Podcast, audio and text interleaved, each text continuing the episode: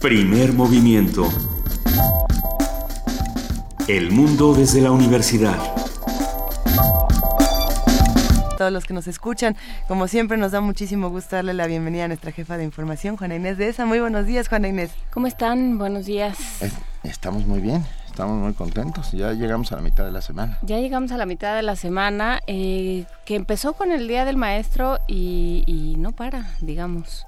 No paran los conflictos con la SEP, no para no para este diálogo de sordos entre un lado y otro de, de, las autoridades educativas y los maestros y los estudiantes. Estamos en, en momentos espero que de definición, espero que no se lleguen a, llegue a arreglos que no satisfacen bien a bien a nadie y que no ayudan a que la educación en este país sea mejor, pero veremos. Más de 26 mil maestros de la CENTE entraron a paro. Ya dijo el secretario de la Secretaría de Educación Pública, Aurelio Nuño, que les serán descontados los días que no estén. Sí, es un, bonito, es un bonito mm, torneo de vencidas en el que no sabemos bien a bien qué va a salir, o sea, qué se supone que vamos a ganar. Ah, ahora que sí sabemos que se supone que vamos a perder, ¿no? estamos, perdiendo mucho tiempo, estamos perdiendo mucha... Eh, es que es muy complicado. Niños dentro de las escuelas, eso estamos perdiendo. Y, niños dentro de las escuelas y proyectos educativos que no llegan a ninguna parte y esos proyectos educativos son discusiones que se quedan siempre estériles. Eh, vamos a ver cómo hacer que esto no se quede en la nada, vamos a seguir discutiendo todas estas cosas, pero por lo pronto arrancamos este miércoles hablando de héroes y villanos. Héroes y villanos, Galileo, Galileo perseguido. Vamos a platicar con Susana Viro, licenciada en física por la UNAM y doctora en astrofísica por la Universidad de Manchester, Reino Unido. Ella trabaja desde 1996 en la Dirección General de Divulgación de la Ciencia de la UNAM. En la participación de la Dirección General de Danza, la maestra Angélica Klein, ustedes saben, está aquí con nosotros todos los miércoles, habla sobre Encuentro en Movimiento, joven talento mexicano. Vamos a contar también con la participación de la Dirección General de Artes Visuales y del Museo Universitario de Arte Contemporáneo, el MUAC. Hablaremos con Ignacio Pla, jefe de proyectos públicos y comunidades, que nos va a contar sobre un apapacho estético. Ya saben lo que es este apapacho. Si no lo saben, quédense con nosotros y si sí, también para que se enteren de más. En nuestra nota internacional, digo nuestra nota del día, mil disculpas, ya lo mencionábamos al inicio, los incendios de la CEP. Un comentario de Ángel Díaz Barriga, doctor en Pedagogía por la UNAM, investigador emérito del Instituto de Investigaciones sobre la Universidad y la Educación de la UNAM. Hablaremos esta mañana también del Día Internacional de los Museos y las noches de museos que se van a celebrar en toda nuestra ciudad. Vamos a platicar con la maestra Gabriela Guzzi, directora de Universum, Museo de las Ciencias de la UNAM, y, bióloga, y con la bióloga Pilar Contreras, subdirectora del Museo de la Luz UNAM. Eh, la poesía necesaria me toca el día de hoy y con mucho gusto eh, algo encontraremos bonito para ustedes. ¿Cómo qué? ¿Como Manuel Acuña? No, no, Manuel, es que... Lo volvieron a pedir sí lo volvieron a pedir. Algún día tendremos que leer a Manuel Acuña. uno de esos días en que, en que no estemos pensando en la CEP. No lo sé, pero algo, algo bueno habrá para ustedes, les prometo. Vamos a tener una mesa del día que esperemos disfruten mucho. Para seguir el tono de poesía necesaria esta mañana vamos a preguntarnos por qué ser poeta y vamos a hablar nada más y nada menos que con Francisco Hernández, para muchos de nosotros uno de los mejores poetas mexicanos de la historia de la literatura de nuestro país, eh, que tiene este nuevo libro Odioso Caballo, también Odios o Caballo, tiene un juego de palabras bellísimo y como siempre eh, Almadía, este editorial que propone diseños editoriales asombrosos, pues hace el juego de palabras palabras con, con la portada. Ya, ya lo van a ver, lo vamos a compartir en redes sociales. En la participación del programa universitario de bioética tendremos al doctor Jorge Enrique Linares, su director, que nos habla sobre el Sistema Universal de Salud en México y la unificación de sistemas públicos. Vamos a cerrar primer movimiento esta mañana hablando del décimo aniversario de la pasarela gastronómica de la Universidad del Claustro de Sor Juana. Vamos a platicar con Alberto Rodríguez, alumno y coordinador de esta pasarela gastronómica, y con Eurídice Rodríguez, profesora de la licenciatura en producción de espectáculos de la Universidad del Claustro de Sor Juana. Así que los invitamos a que se queden con nosotros de 7 a 10 de la mañana. Arrancamos por lo pronto con una nota, si les parece bien, para ir calentando. Calentemos. A ver, difundir el conocimiento científico con un lenguaje didáctico, ya lo hemos dicho muchas veces, no es tarea sencilla. Por ello se agradece el trabajo que el Instituto de Biotecnología realiza para dar a conocer a estudiantes, profesores y público en general sus investigaciones y avances a través de la revista Biotecnología en Movimiento. Tenemos esta nota informativa con nuestra compañera Cristina Godínez. Títulos como No debiéramos morir de cáncer, La célula propone y el virus dispone, o Las moscas y su adicción a la nicotina, son ejemplos del análisis académico del Instituto de Biotecnología de la UNAM, plasmado en artículos difundidos en Biotecnología en Movimiento.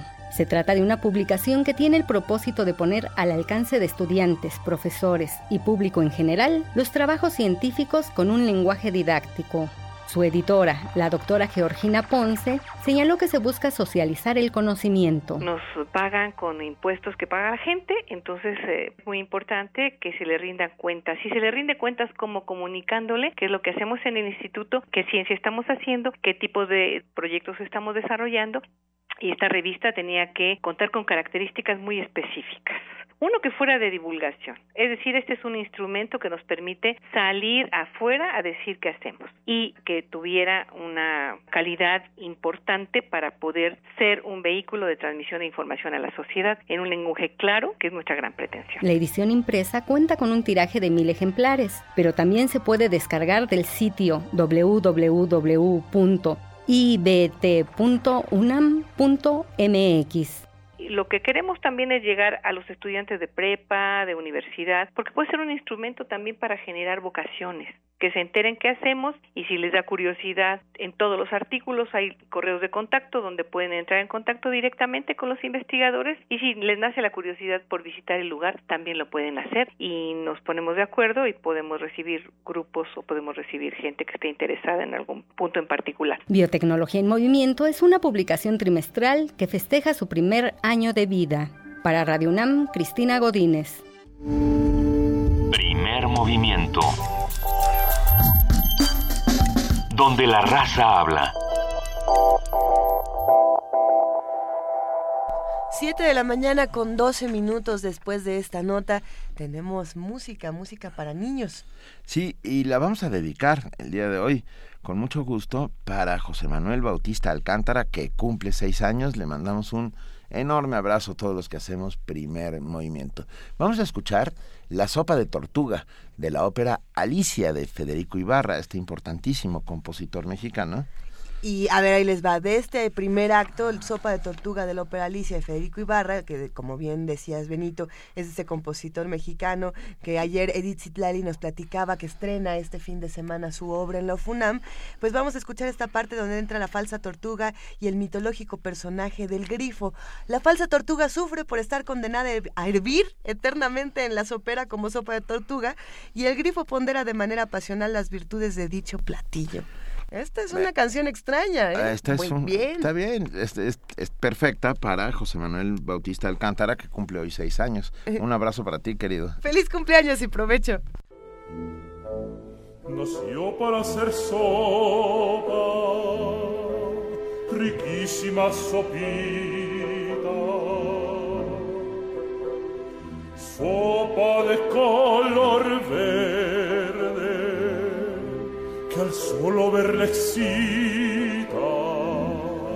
Ay, ay, ay, mi corazón se Nació para ser sopa,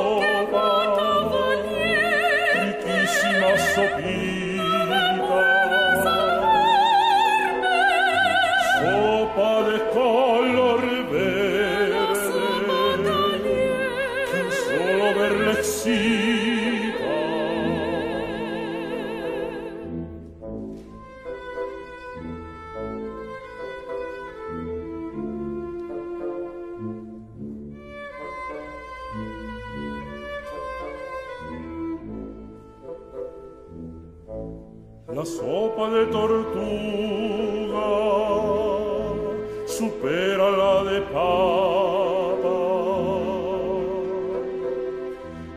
Es la mejor del mundo y mucho más barata.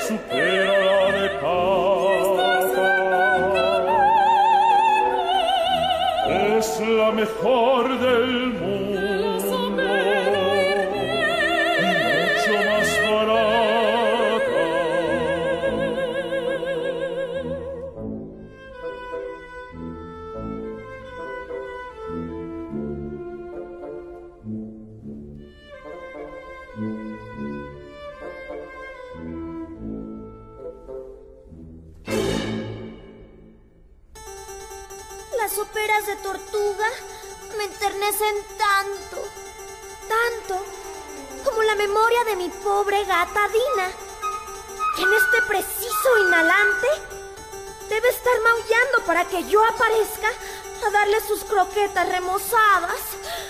¡Ay, ay, ay!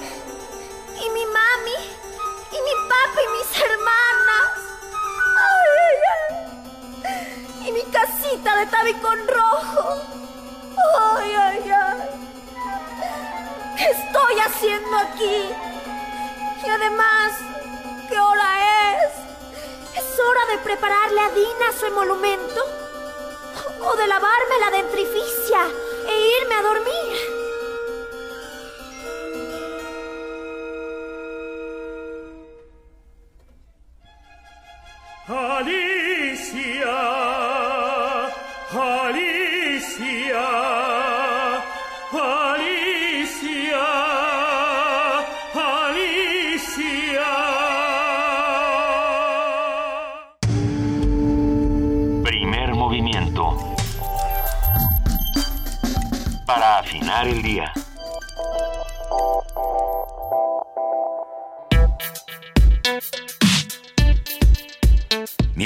De Héroes y Villanos. Galileo Galilei cambió la concepción del mundo con descubrimientos extraordinarios. Desde el otro lado del telescopio hizo un significativo contraste en la teoría planteada por Aristóteles, un cosmos fijo, inmóvil, perfecto e inmutable. El mejoramiento del telescopio permitió que la astronomía fuera descriptiva. Gracias a él, Galileo viajó a la Luna, conoció sus valles, montañas y océanos. Observó las estrellas, descubriendo cuatro satélites en Saturno. Determinó que Venus tiene diferentes fases y con una mirada pudo darse cuenta que el Sol tiene manchas. A pesar de los avances en la astronomía, Galileo Galilei fue acusado de tener un pensamiento herético por defender la tesis de Copérnico. Por ello, en 1616 fue obligado a no, no enseñar públicamente sus teorías. Hoy tendremos una conversación sobre el mito de Galileo, lo que se ha dicho de él y lo que no se sabe, con Susana Viro, licenciada en física por la UNAM y doctora en astrofísica por la Universidad de Manchester. Muy buenos días, Susana, gracias por estar con nosotros. Hola, buenos días, gracias por la invitación. Todo esto surgió porque en una conversación paralela, de repente dijimos algo de Galileo y descubrimos que no era exactamente como lo pensábamos. ¿Qué sabemos de Galileo Galilei? Bueno, lo que acaban de dar como presentación es muy completo y correcto. Eh, Galileo, lo que pasa es que sabemos un poquito más. Les doy un breve resumen. Galileo era matemático y cuando se topa con un telescopio se vuelve astrónomo y se vuelve astrónomo durante como cinco o seis años y luego regresa a lo suyo, que era el estudio del movimiento de los cuerpos. Eh, y en ese sentido, eh, su problema más grande fue que se topó con la astronomía, porque como dijeron, después empezó a tener problemas por tener opiniones sobre la astronomía. Ah, ok. Pasa de, de matemático a astrónomo y después a, a perseguido o no perseguido. Bueno. He ahí la eh, pregunta. Sí, la cosa con perseguido es que muchas veces cuando nos cuentan la historia no nos ayudan a pensar cómo era el contexto de entonces. El, el tema de Galileo es que, como ustedes seguramente saben, Copérnico ya había planteado que en vez de que la Tierra es el centro de todo y, y todos los planetas dan vueltas alrededor de la Tierra, el centro es el Sol. Y muchas personas ya habían leído eso y estaban de acuerdo, pero nadie tenía evidencia. Y Galileo encontró evidencia. Eh, en una época en la que en efecto existía la Inquisición y no les gustaba mucho que la gente dijera cosas que fueran en contra de Dios creó todo y el ser humano es el centro de todo y eh, el hogar del ser humano, que es la tierra, es el centro de todo. Entonces el problema viene de por ahí. Eh, y entonces nos lo cuentan como muy rápido y muy compacto. Galileo dijo algo acerca de que la Tierra no era el centro del universo y se metió en problemas con la Iglesia.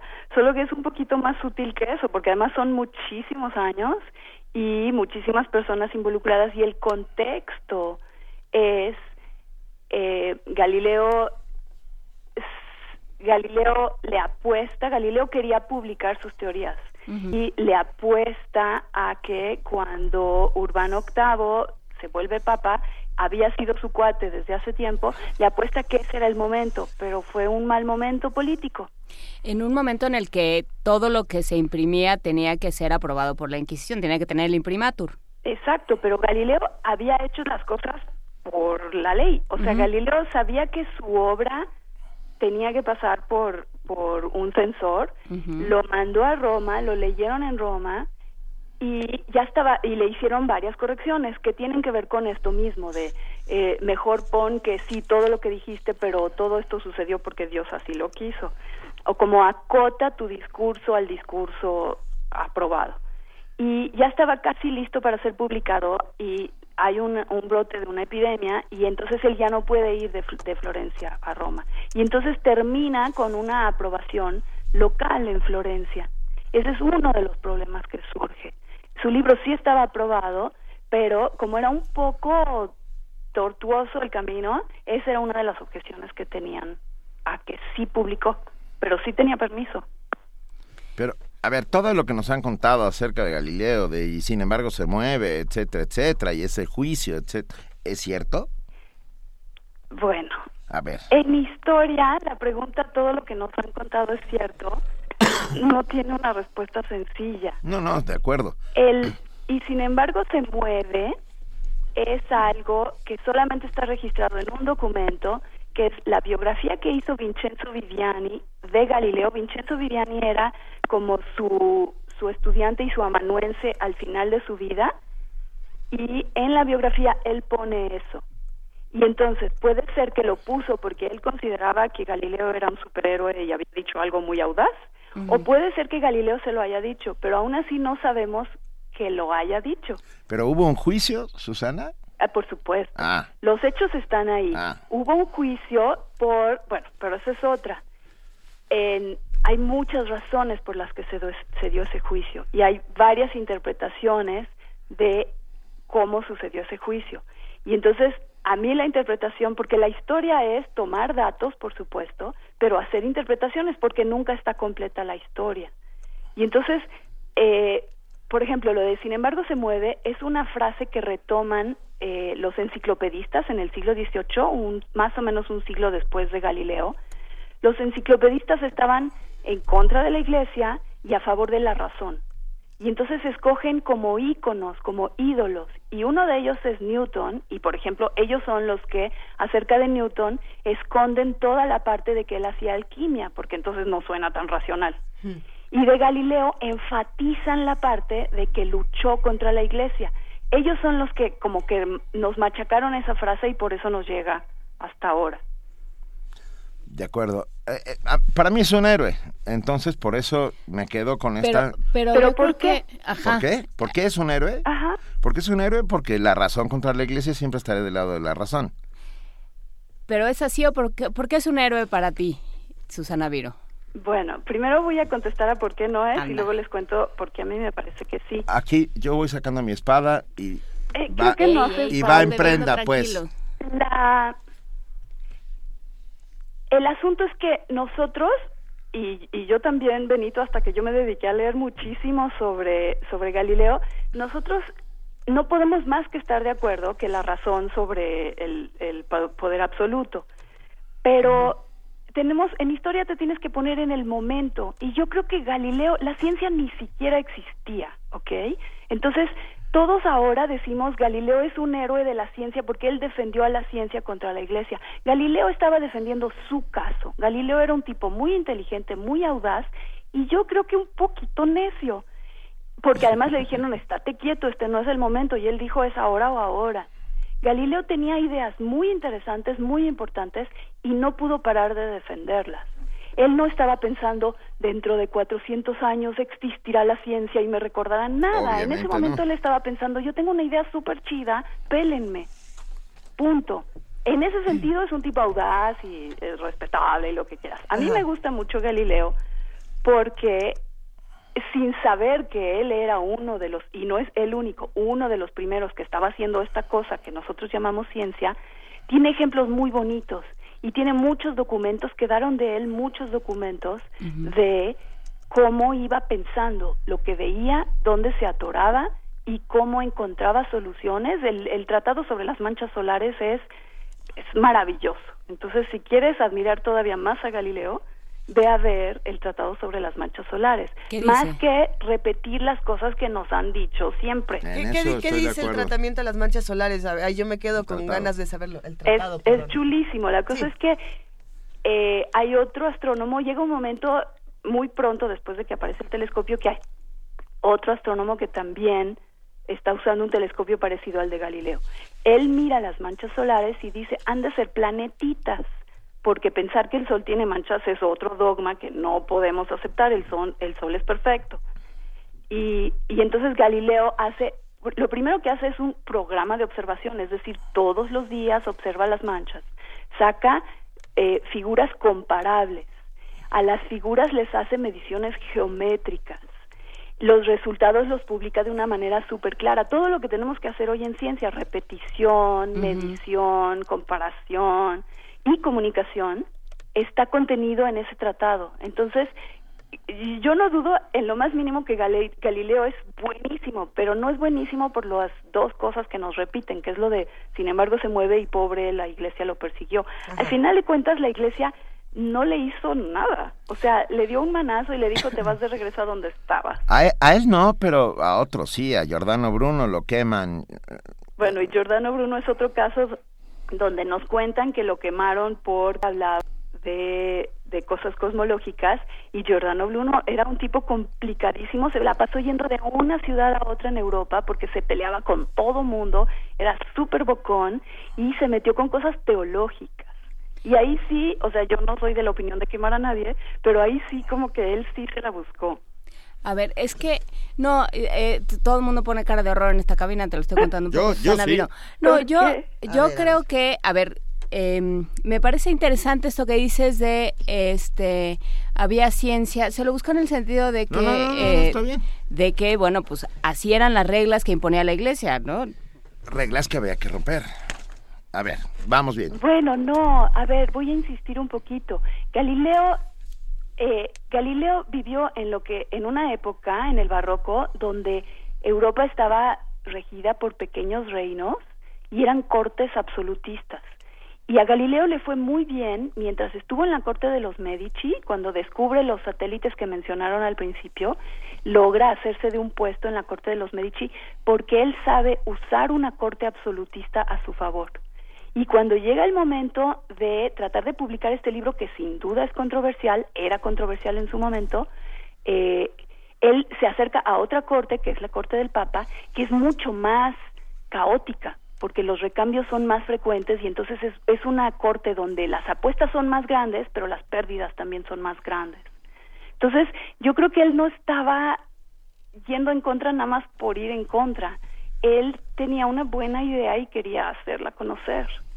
Ah, me, me, quedo pensando en, que ambas posturas son válidas, tanto es válido fascinarse por, por lo que ya se ha dicho como por lo que uno no, no conocía y que, que, queda asombrado, que es el caso, o es mi caso con, con, este asunto del Tratado de las Manchas Solares. Susana, estoy en este momento viendo algunas imágenes que vamos a compartir en redes sociales de los dibujos que hacía Galileo en 1612 de estas manchas, estas comparaciones. Tiene, tiene una serie de ilustraciones bellísimas, es decir, no solamente hay un, un estudio muy muy, acucioso, sino que también hay mucha belleza y hay una parte artística interesante que se podría explorar en Galileo. Claro. Además, él es el primero que vio con detalle esas cosas. Entonces, el asombro de él y el asombro al leerlo entonces, nosotros ahora nos metemos a la página de la NASA y nada que ver, pero pero es una cosa totalmente nueva, era un momento muy emocionante. A ver, Ana nos dice algo interesante, Susana Viro, porque justamente yo, yo quería ir, em, yo quería ir por ahí. Eh, dice, me parece que hay que diferenciar entre ciencia y método científico. Este último nace con el trabajo de Galileo, ¿es así? Ay, bueno, el método científico es otro tema que podríamos dedicarle una sesión. Eh, el método científico es no existe. El método científico es una receta sencilla que nos explican en la primaria para que entendamos cómo pasamos de no entender a sí entender. O sea, prueba error. No, tampoco. Lo que pasa es que el método científico, eh, en este momento no lo tengo muy presente, pero es observar, experimentar, medir, bla, bla. Eh, no me acuerdo cómo va realmente, pero el chiste es que en ningún caso sucede exactamente como nos lo enseñaron en la escuela. eh, y lo lindo es cuando no funciona. Ah, el método científico es como cuando uno termina la práctica y reporta la práctica, pero no reporta todas las cosas donde se atoró y el aparato no funcionaba y el experimento no jala. Y, tiene que ser verde y no es verde. Exacto, y lo interesante es que no, que no es verde. Eh, ¿Y por qué no es verde? Donde uno aprende en la ciencia en general es cuando las cosas fallan, no cuando todo marcha como esperábamos. Eh, la, la, premisa quizá del método científico, la principal era este asunto de hacer preguntas y generar hipótesis, ¿no? Y, y, ver si, si las destruimos o si, o si habíamos eh, realizado un planteamiento válido desde un principio. Y pensando en eso, a mí me gusta... Eh, imaginarme qué es lo que estaría pensando Galileo cuando tenía estas grandes ideas, cuando llegaba y decía, oigan, háganme caso con, con, esta idea que me parece que es fenomenal. Probablemente todo este desarrollo del método científico para llegar a conclusiones tan interesantes, eh, seguramente fue algo que él también relató en alguna otra parte. ¿Tenemos otros libros, otros vestigios de sus investigaciones? Bueno, de Galileo tenemos prácticamente todo eh, en italiano. Mucho está traducido al inglés. Sí, en ningún lugar Galileo se sienta y dice, he aquí el resumen de todo lo que aprendí en mi vida, pero a través de toda su obra encontramos los trazos de los lugares donde se atora y los lugares donde eh, encuentra camino y se desatora. Y a ver, para ti, o sea, ¿qué deja? Porque a lo mejor no método científico, pero sí una posibilidad de observación y de repetir y de, y de observar eh, consistentemente un mismo fenómeno y ver cómo va cambiando, o un mismo eh, cuerpo, digamos, y ver cómo va cambiando. ¿Eso se hacía? Sí, no, sin la menor duda. Hay una cita, uno de los de las personas que estudió a Galileo durante más tiempo se llama se llamaba Stillman Drake, un norteamericano, y hay una cita de él que dice más o menos eh, para entender cómo se hace la ciencia, lo ideal sería volverse científico, pero esto está un poquito difícil. Entonces, una de las maneras de enterarse de cómo se hace la ciencia es siguiendo el camino que siguió Galileo, porque él tuvo que ir encontrando las maneras. Y entonces Galileo hace esto de hacerse preguntas, eh, pero por ejemplo, hacerse preguntas en el caso de Galileo se las hace después. Primero pega su ojo al telescopio y mira al cielo y se encuentra algo sorprendente entonces se hace una pregunta. No es como que dice, voy a mirar al cielo para encontrar que la luna es rugosa. Por eso digo, el método científico no se puede aplicar estrictamente así, paso uno, paso dos, paso tres. Ok, ¿Qué, salvamos, ¿qué salvamos de Galileo Galilei? ¿Con qué nos quedamos de él, de, de, su impronta en la ciencia, si es que existe alguna? Bueno, no, muchísima. Yo aprovecho tu pregunta para traer agua para mi molino. El, eh, cuando fue el año Galileo, que fue 2009, 2009, yo me pasé los dos años anteriores leyendo sobre Galileo y leyendo la obra de Galileo. Y yo me quedo con los cinco años después de que él se hace su primer telescopio. Y son cinco años muy emocionantes donde ya, ya dijeron los descubrimientos en, en, la, en la introducción. Primero de que la Luna es rugosa, luego que Júpiter tiene satélites, eh, que hay muchas más estrellas, luego de que Venus tiene fases.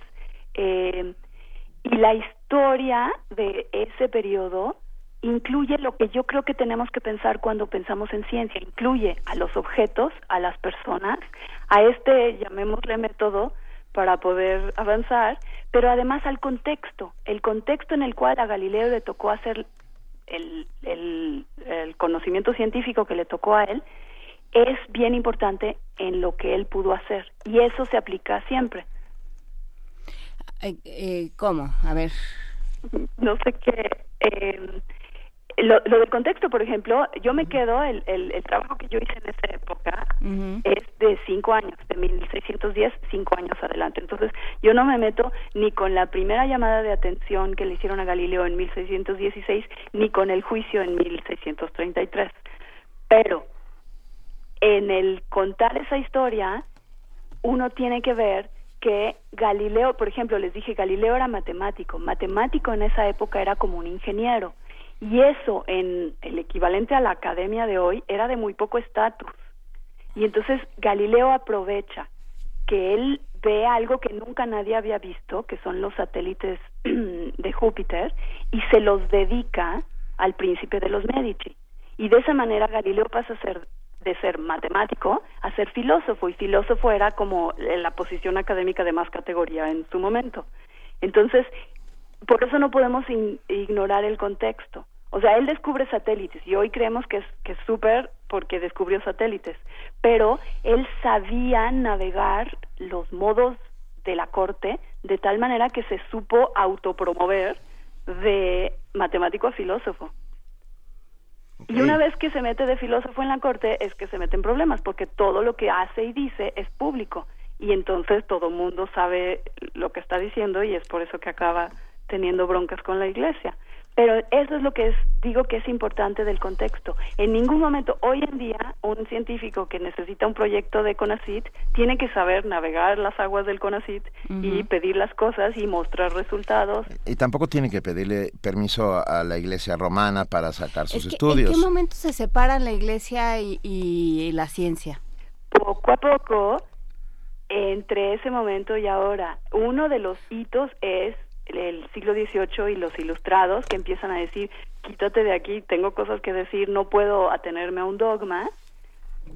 Ideológicamente es el siglo XVIII, pero en la realidad es en el siglo XIX. En el siglo XIX todavía en muchos lados la ciencia, hay toda esta ciencia de aficionados, la ciencia la hacen muchos clérigos, porque coleccionar especímenes botánicos es algo que hace al que se le antoja. No, y, y el acercamiento a los libros solamente lo tenían ellos, o sea, está, los iglesias estaban, los libros estaban en las abadías de la iglesia. Exacto. En el, en, al final del Renacimiento pero es un proceso, o sea, no hay, esa es otra cosa que como que nos, nos enseñan que es así como el 23 de diciembre de 1900, no sé qué sucedió, no, no, las cosas son un proceso, y entonces que la iglesia, que la ciencia se va separando de la iglesia, es porque la ciencia va cobrando poder, o sea, porque hay más personas que la hacen y más personas que la defienden, y entonces como que se insertan, había tres poderes, ¿no? Iglesia, Estado, y ejército. Y de repente hay otro más,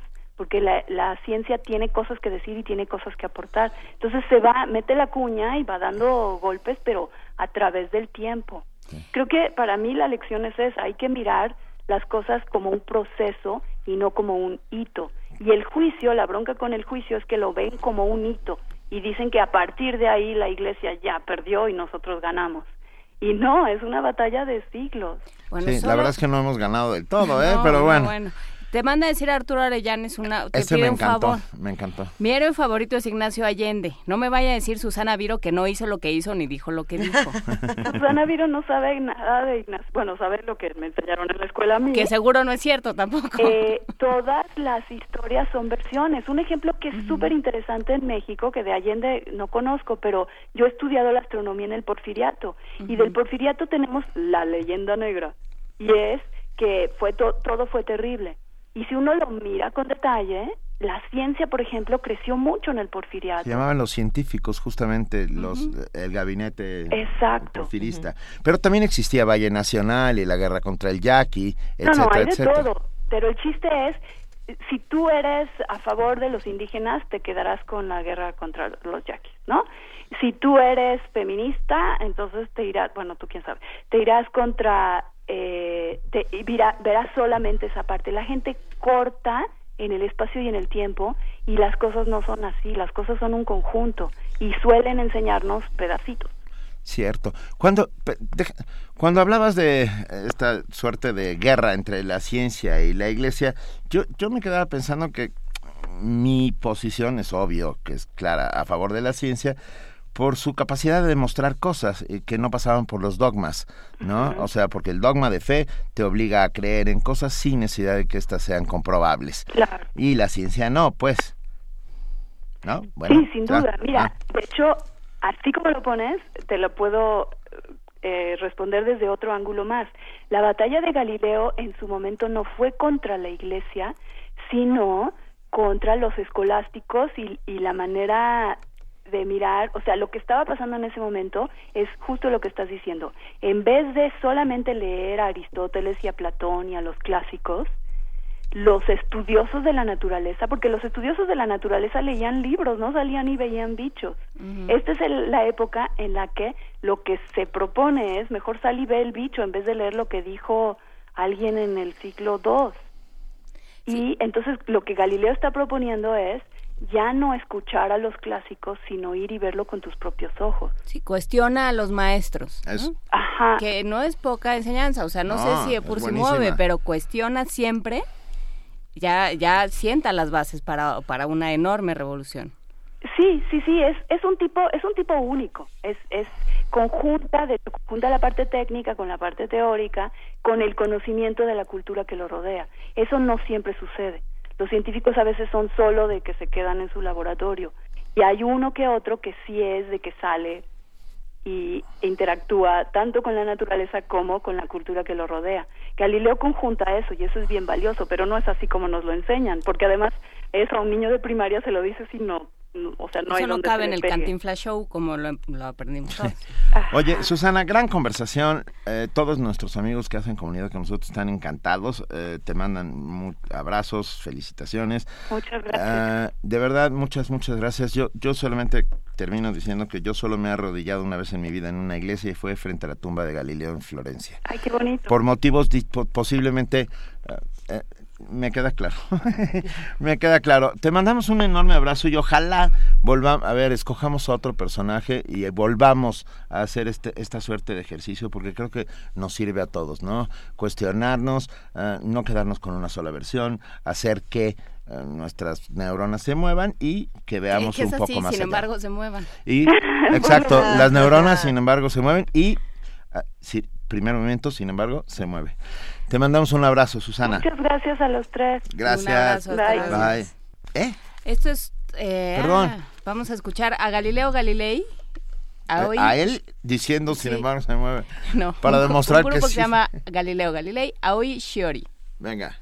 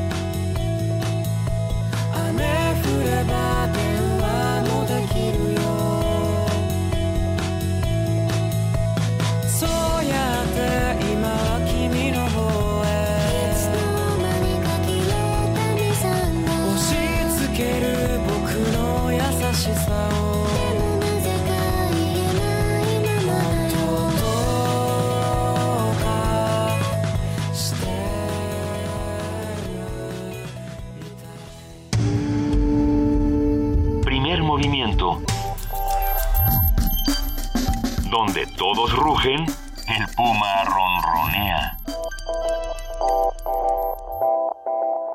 7 de la mañana con 46 minutos y aquí todo se sigue moviendo. Y se sigue moviendo para bien porque la danza es justamente movimiento. Arte en movimiento. Exactamente, y por eso tenemos aquí a la maestra Angélica Klein, la titular de la Dirección General de Danza, que nos viene a hablar sobre el encuentro en movimiento. Joven talento mexicana. Angélica, qué gusto que estés con nosotros. Como siempre, muchísimas gracias. Buenos días a todos. Y pues muy contenta, este, Luisa, Benito y Juana Inés, porque estamos en esta semana con un encuentro eh, maravilloso en donde tenemos a más de 200 jóvenes de 15 ciudades del país, de 30 escuelas de danza, de clásico, contemporáneo, jazz, flamenco, danza española, eh, tap. Ahora tenemos una chica de taitiano. Tenemos también de, de este eh, eh, ya les dije tap, jazz, arte, bueno, de todo. Es maravilloso. Se han congregado en este espacio en la UNAM durante esta semana precisamente para compartir, para conocerse. Eh, son, son chicos que se están entrenando eh, con miras de ser bailarines profesionales. Entonces es muy interesante porque son, bueno, niños tenemos desde 10 años hasta 22, 23 años, que de alguna manera están haciendo un esfuerzo muy importante en su vida, dedicando hasta cinco o seis horas diarias de entrenamiento para poder llegar a ser eh, bailarines en sus diferentes disciplinas. Por ejemplo, nos acompaña un chiquito de 13 años que hace dos semanas fue el único mexicano que ganó segundo lugar en el Youth America Grand Prix en Nueva York. ¿Cuántos años tiene? 13. Que es un, es, sí, es, es, aparte es pequeñito, es, es un concurso en donde prácticamente pues van los, los más altos niveles de jóvenes, ¿verdad? Y de, de niños y jóvenes a competir a nivel mundial. Y como él tenemos muchísimos estudiantes de, de diversos este, géneros, como lo mencioné. Esta semana ellos están en un proceso de entrenamiento. Tenemos algunos maestros invitados. Tenemos al maestro Claudio Muñoz, que viene del Houston Ballet. Tenemos también a la maestra Ira Cheanza, que viene de España. Eh, Javier Torres, eh, orgullosamente mexicano, pero que viene también de Francia. La maestra Rosario Murillo y Ana Cecilia Cantú, que son el equipo de maestros que están trabajando de la mano con ellos, pues ofreciéndoles otras formas de ver la danza, diferentes eh, formas de entrenamiento, puntos de vista. Y ha sido muy interesante ver pues el entusiasmo y el amor que estos chicos ponen ponen a su trabajo diario. Me entusiasma mucho ver el trabajo que hacen estos jóvenes, muy jóvenes, y también tener la oportunidad de, charlar con todos estos maestros, ¿no? Que se va a dar un espacio para reunirlos. Sí, fíjate que es muy interesante porque el encuentro tiene, tiene diferentes facetas. La parte donde ellos están eh, trabajando juntos, preparándose y teniendo un mejor entrenamiento, que bueno, eso es exclusivo para ellos, son las clases. Tenemos también una, una charla con tres de los maestros, este, especialmente los que viven fuera del país, porque nos, nos, nos, nos interesa mucho que se dialogue sobre cuáles son los retos y las realidades de la danza en este siglo. Es que eso era lo que te iba a preguntar, ¿cómo, cómo le dices ahorita, estando como están el mercado, las, eh, las oportunidades y la competencia, cómo le dices a un niño adelante? Sí, entonces eh, lo, que nosotros queremos es que los chicos de alguna manera vean que lo que hablábamos la vez pasada para el Día Internacional, no sé si se acuerdan, la danza ya es universal. Por ejemplo, Irache Anza es una bailarina 100% entrenada en clásico, pero su capacidad de movimiento es impresionante. Todo mundo podría pensar que ella es contemporánea, no bailó en compañías clásicas, pero tuvo la fortuna de bailar con Gilly Killian, con Forsyth, con Nacho Duato. Bueno, imagínate lo que su cuerpo ha logrado en cuestión de sensación y de movimiento. Entonces, viene esta charla escupo limitado, es en la Sala Chávez, en la Carlos Chávez, pero bueno, pues, si a alguien del público le interesa acompañarnos, estaremos platicando sobre la danza de hoy, retos y realidades Y el sábado también es un día especial que estamos abriendo a la comunidad, a maestros, a estudiantes, pero también a público en general. Eh, precisamente Claudio Muñoz, que viene de Estados Unidos, dará una clase magistral de ballet en la sala Miguel Covarrubias. Es entrada libre para observadores, lógicamente, pues también cupo limitado, pero la sala Covarrubias es muy grande, o sea que podemos tener mucha, mucha asistencia de, interesados en ver cómo se está trabajando en Estados Unidos. Eh, no, puedo, no puedo afirmarlo, pero que eh, es difícil cuando tú dices es la mejor escuela, pero en este momento la escuela del Houston Ballet es una de las mejores escuelas del mundo. Entonces, pues bueno, vale la pena ver el trabajo que él está haciendo con los jóvenes. Y tendremos, eso es a las 10 de la mañana, solamente habría que llegar un poquito antes para poder tener acceso, ese, eh, lo repito, es entrada libre, y a las 12.30 tendremos una clase magistral con Irache Anza, que de verdad tampoco se la pueden perder. Es el, el placer nada más de verla a ella, es, es, es maravilloso.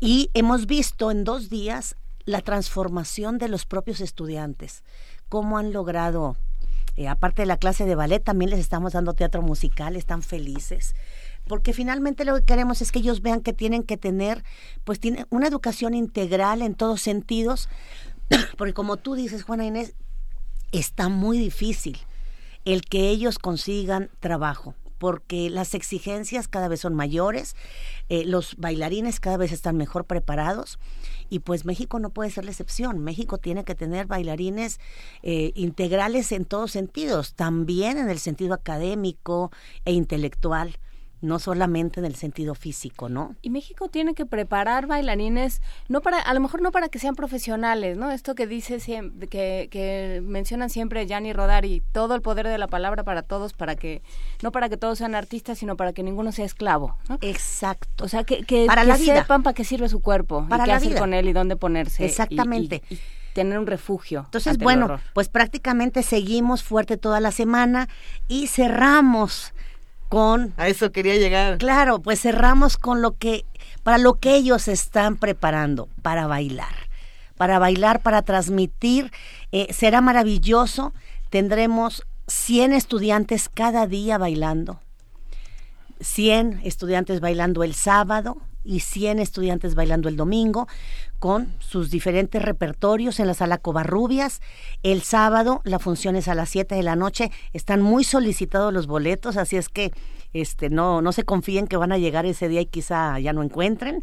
El domingo tenemos función a las 6 de la tarde y también como parte de esta formación estamos queriendo cada año reconocer a figuras emblemáticas de la danza de este país para que precisamente las nuevas generaciones no olviden la historia, y no borren la memoria de quienes realmente han impulsado la danza y por quienes gracias pues muchos de nosotros estamos aquí. Entonces, haremos este año un reconocimiento importante a la, la maestra Gladiola Orozco, que me imagino que todos han oído su nombre, una gran impulsora de la danza contemporánea en este país, y también al maestro Alan Stark, que por otro lado ha mantenido viva la historia, él ha hecho un trabajo muy importante sobre las danzas cortesanas este, de Europa, de las danzas de corte eh, de Europa, y ha mantenido viva esa parte histórica de, de, cómo empezó la danza.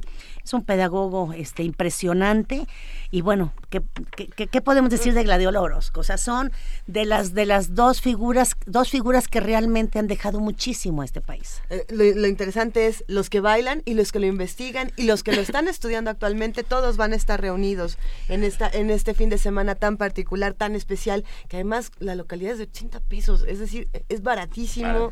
es, una oferta impresionante. Y, tenemos y tenemos como siempre no tenemos tantas, pero tenemos tres cortesías dobles para el sábado y tres para el domingo para los radioescuchas de Radio 1. Mil gracias, querida Angélica. el dónde, ¿Dónde está la página? La página es www.danza.unam.mx y ahí pueden ver la programación del encuentro del Movimiento Joven Talento Qué maravilla. Vamos, vamos a, subir toda la información y vamos dentro de un rato a dar los boletos, si estás de acuerdo. Encantadísima. Mil gracias, querida, Angélica Klein. Como siempre, un placer. Y como siempre, la danza es un derecho de Eso. Venga, gracias. Gracias, Angélica. movimiento.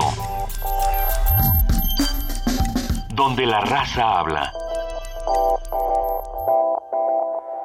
Doctor, la verdad, por favor. Mm, ya había visto algo así. Pues ¿dónde anda metiendo el ojo? Ay, pobre. Doctor, ¿qué tengo? Tiene el ojo cuadrado. ¿Cuadrado? Fue al MAC, ¿verdad? Mm, sí. Nadie sale como entró. Museo Universitario Arte Contemporáneo. MAC. Te dejará con el ojo cuadrado. UNAM. Si no votas por el candidato que te dije, le quito la beca tuya. Si sabes de algún servidor público que condiciona un programa social o un servicio público, denúncialo. Me tienen que aportar dinero para este partido. Y si no, los corro. Si te solicitan aportaciones de dinero para apoyar un partido o candidato, denúncialo. Nadie puede quitarte el derecho de votar libremente. Y si lo hacen, denúncialos a la FEPADE. Ayúdanos a prevenir y perseguir los delitos electorales. Nosotros nos encargaremos de hacer cumplir la ley.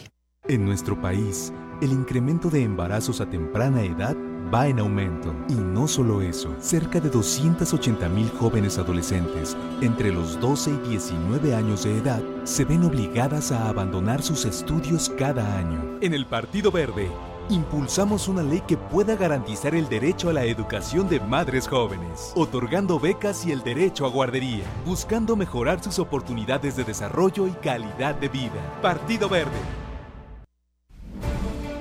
Gerardo robó unas latas de atún porque su familia llevaba días sin comer y fue condenado a seis años de prisión. En cambio, un político que robó millones de pesos para su beneficio y el de su partido jamás fue procesado. Disculpe usted, señor diputado. Ha sido una lamentable equivocación. Basta de políticos corruptos. No al fuero. Iniciativa de ley presentada por el partido Encuentro Social. ¿Te has enamorado de la persona que menos te imaginas? Sí. ¡Horrible!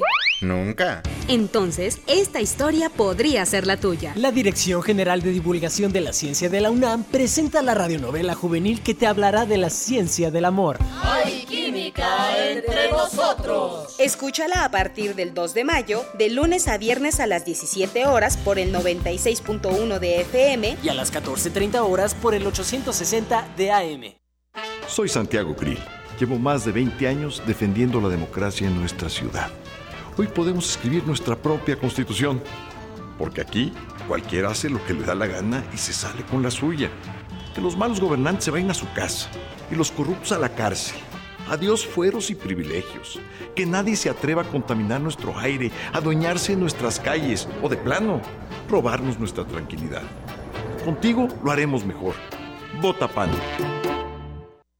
Para redactar la Constitución de la Ciudad de México, los políticos de siempre impusieron el 40% de los constituyentes, pero con el 60% elegido por los ciudadanos, protegeremos a la gente. Con Morena defenderemos a los adultos mayores, la educación, la salud, el agua y un medio ambiente limpio. Queremos Internet gratuito y acceso a la cultura para todos. Proponemos revocación de mandato, acabar con negocios sucios y defenderemos el espacio público. Ya no te dejes. Este 5 de junio vota por Morena, la esperanza de México que no contaminen tu constitución. El que vende la nación sale de circulación.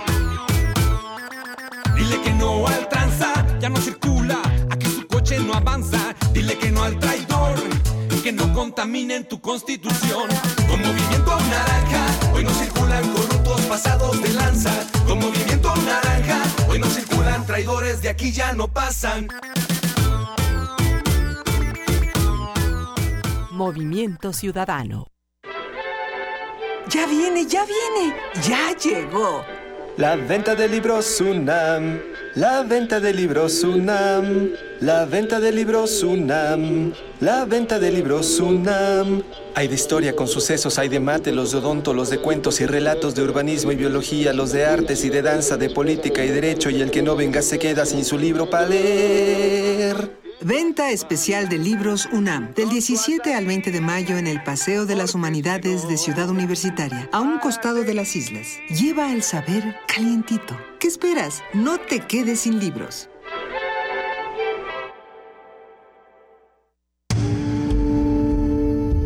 Primer movimiento. Información azul y oro.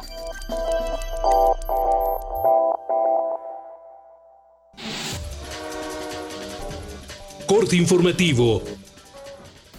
La justicia es una de las tareas pendientes del Estado mexicano. El sistema penal acusatorio que entrará en vigor el próximo 18 de junio en todo el país no resolverá la criminalidad, afirmaron integrantes del Instituto de Investigaciones Jurídicas del UNAM. Habla Patricia Lucila González Rodríguez. Con la actividad de investigación. Si deseamos investigaciones técnicas, científicas, de una policía que aún no tiene toda la capacidad institucional como para poder lograr preservar una serie de evidencias en el lugar de los hechos, entonces estamos en problemas.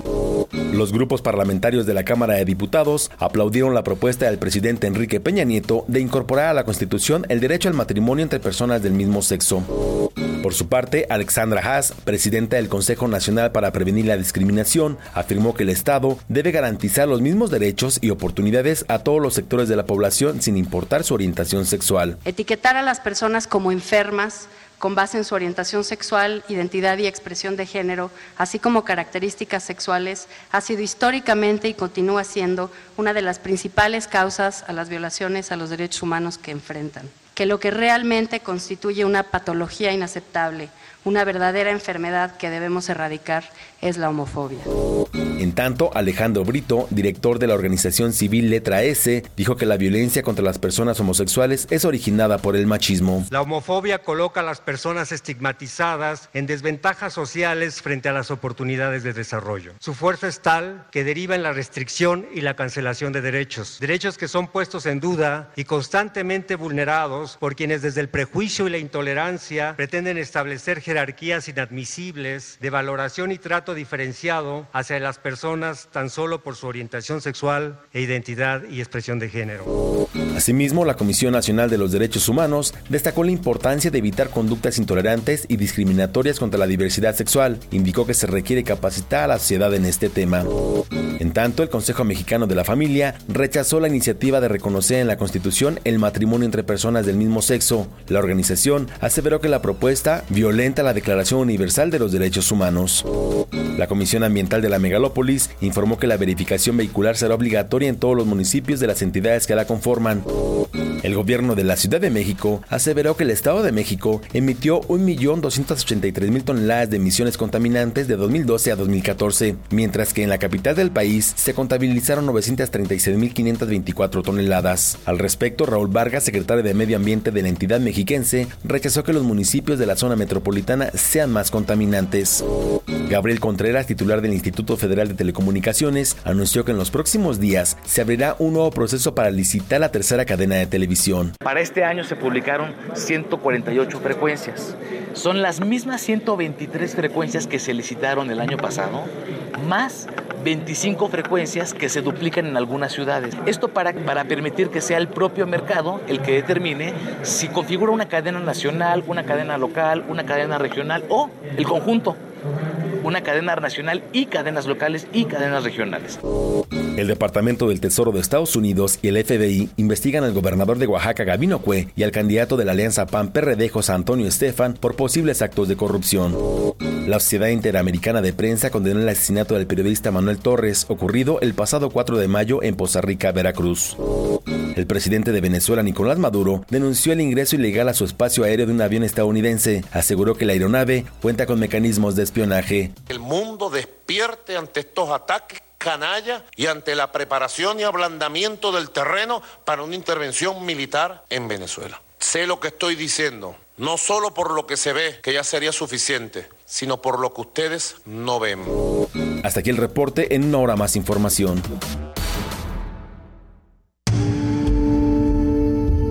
Movimiento.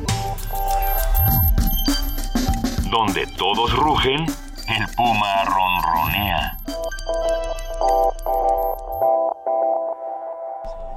Son las 8 de la mañana con 5 minutos de este 18 de mayo.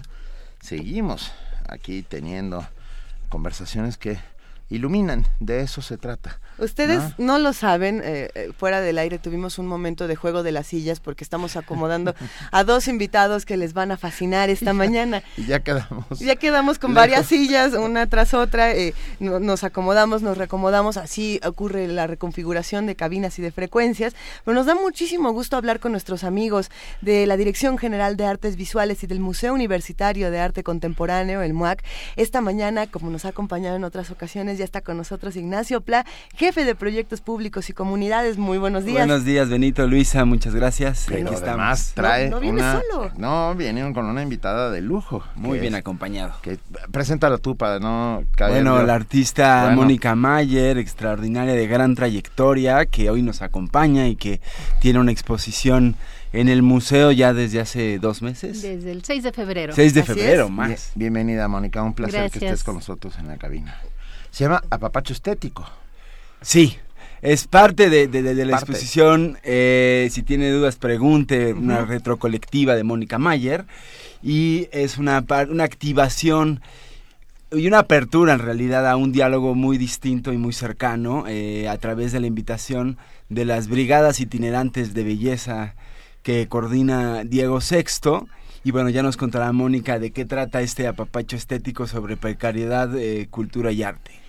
Cuéntanos, por favor, Mónica. Ah, pues va a ser un evento muy divertido porque las jornadas de belleza itinerante generalmente lo que hacen es que es un grupo, un colectivo de estilistas y van con grupos vulnerables, se van a la cárcel, se van a la casa de la sal, etcétera, y a las personas que están ahí les dan un apapacho de manera gratuita cuando, son, cuando son estos grupos vulnerables. Entonces, al museo lo que hicimos es invitarlos a apapachar a los artistas, porque y a la gente que trabaja en cultura, porque realmente es un, un sector muy vulnerable y generalmente no hablamos de las precariedades que sufrimos, no nada más eh, en cuestión económica, en cuestión de tiempo, que la mayoría de nosotros quisiéramos tener tiempo para podernos dedicar a nuestro trabajo artístico, pero generalmente tenemos que estar trabajando en otras cosas para mantenernos. Oh, sí.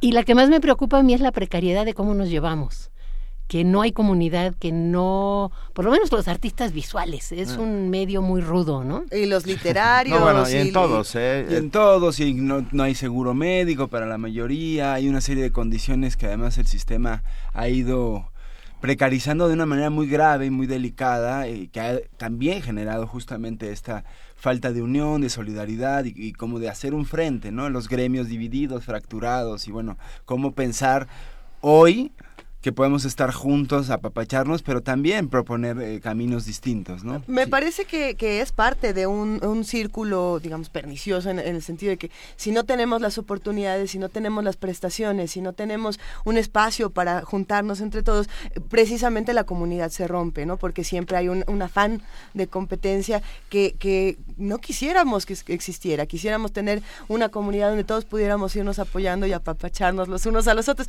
pero ¿en qué consisten estos papachos, Mónica? Pues les, van a regalar cortes, peinados, asesoría de, imagen. Entonces nos van a apapachar como apapachan ellos, ¿no? Manicure, facial, etcétera. Entonces vamos a llegar y en la sala de espera vamos a estar discutiendo todas estas cosas. Después pasamos a nuestro servicio. Habrá la foto del antes y del después. esto, es, esto es real, podemos ir todos los que eh, queramos a este Es real, la, convocatoria idealmente es para justamente la gente que está en la cultura, en la gestión, en el arte, en la producción. Y eh, es importante decirlo también que tenemos invitados, eh, Viviana Benchushan, escritora y ensayista, y Pilar Villela, artista visual, que también van por su apapacho, pero también eh, colaborarán en dinamizar una discusión y una reflexión. Nosotros queremos... Dijiste una palabra, perdón Mónica, clave, que me, que, me quedé con ella en la cabeza y me está girando desde que empezamos esta conversación, que es estilistas. Ah, porque me imaginé a estos estilistas, me queda claro el concepto, pero con un estilete que es el de la imaginación, entonces que, que pincha para que despiertes. No sé si, si, pero en este caso no, es un estilete abrazador, es curiosísimo. Son las dos cosas. Eh, es que sí. Pues son las dos cosas, porque yo creo que desde el afecto podemos pensar, desde el afecto podemos cambiar y a lo mejor no vamos a cambiar las cuestiones económicas del mundo global, pero sí hay un campo en el que podemos trabajar y podemos incidir. Entonces creo que sí es picar la imaginación y picarnos como, como comunidad, ¿no? Abre la, la, puerta a un diálogo muy interesante durante este proceso, digamos, de, de estética, este proceso. Eh, hay, hay, muchas novelas, eh, ¿cómo se llama esta novela? Salón de Belleza. De Mario Bellatín. De, de Bellatín, ¿no? Y, y, hay, hay muchas otras donde, donde vemos precisamente que, que las conversaciones más interesantes están ocurriendo mientras nos estamos haciendo este, este apapacho estético, precisamente, ¿no? Y yo quiero saber todo lo que se va a discutir ahí. ¿Van a tener algún registro? ¿Van a tomar muchas fotografías, testimonios escritos? ¿Qué va a pasar? Sí, va a haber naturalmente la foto del antes y del después Ajá. con un... Cada quien va a hablar de, de, sus propuestas y de sus ideas. Se va a estar grabando, se van a estar grabando las conversaciones con los, entre los, los y las estilistas y quienes participen. Va a haber afuera un cajón de, de quejas, por ponerlo de alguna manera, un poco como el Speaker's Corner en Londres, que se paran y hablan de política, Ajá. para que todos podamos ir a hablar de la precariedad. Porque hay como muchos mitos, por lo menos desde el arte contemporáneo, que hay un mercado del arte, que es esta cosa internacional, en el cual la oh, mayoría, sí. la gran mayoría de los artistas no tenemos nada ni que acceso, ver. acceso, vamos, ni, ni, por la tele lo podemos ver. Ni siquiera. No, no. A ver, ¿cuándo va a suceder? Cuéntenos es todos los este detalles, por favor. domingo 22, la entrada es gratuita, hay un registro previo, empezamos a las 11 y termina a las 2.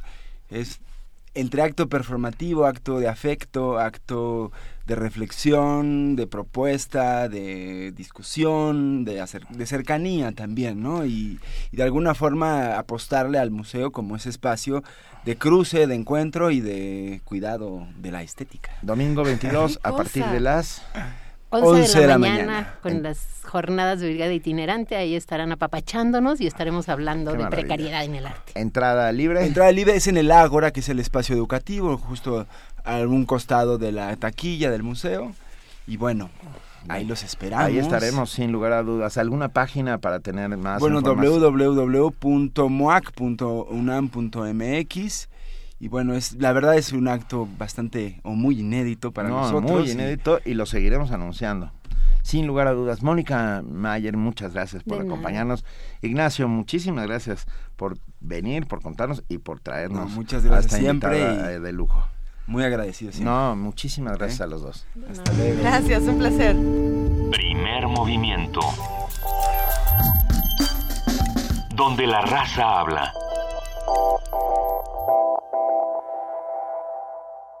Tenemos boletos de regalo. Recuerdan que hablamos con Angélica Klen de la Dirección de Danza de la UNAM.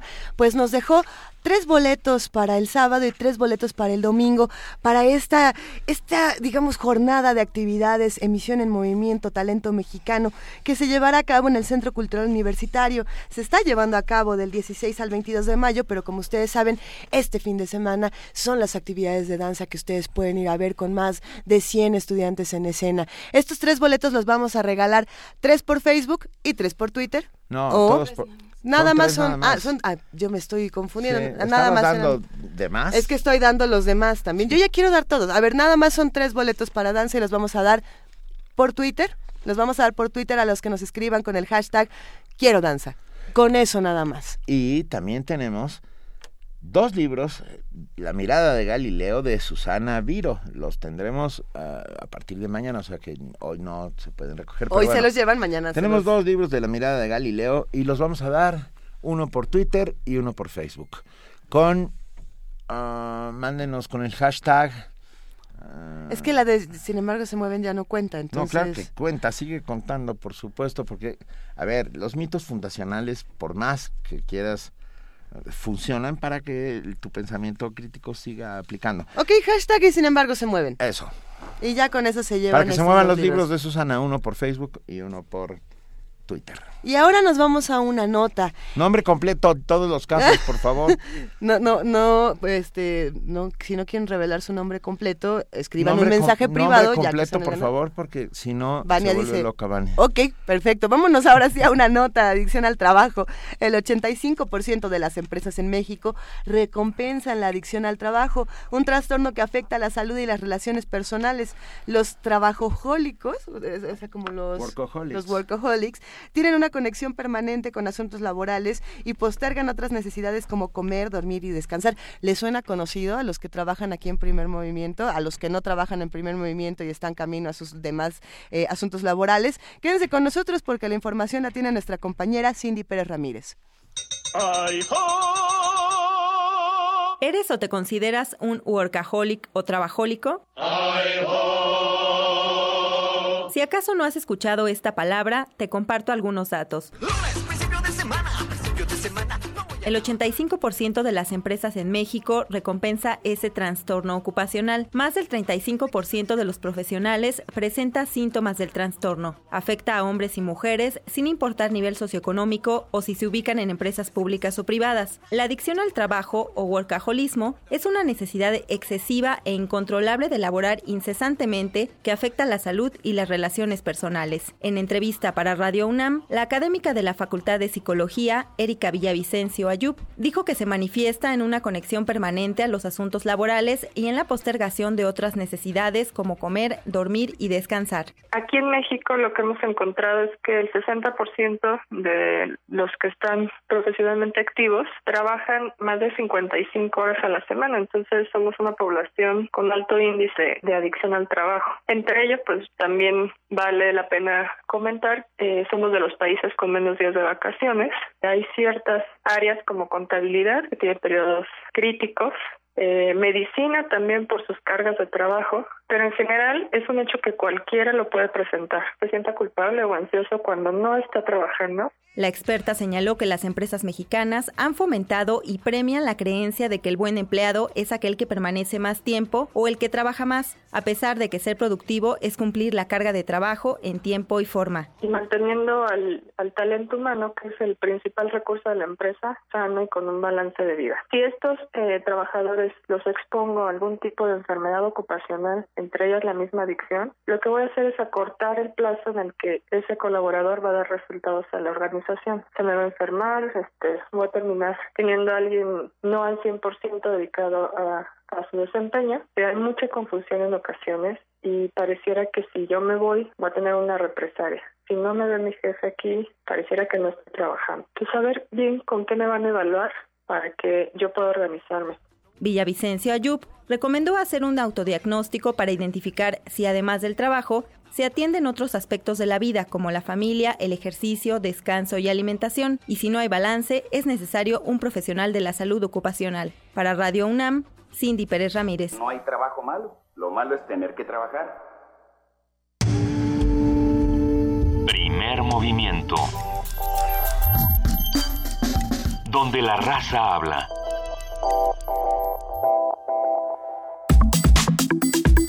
Nota del día.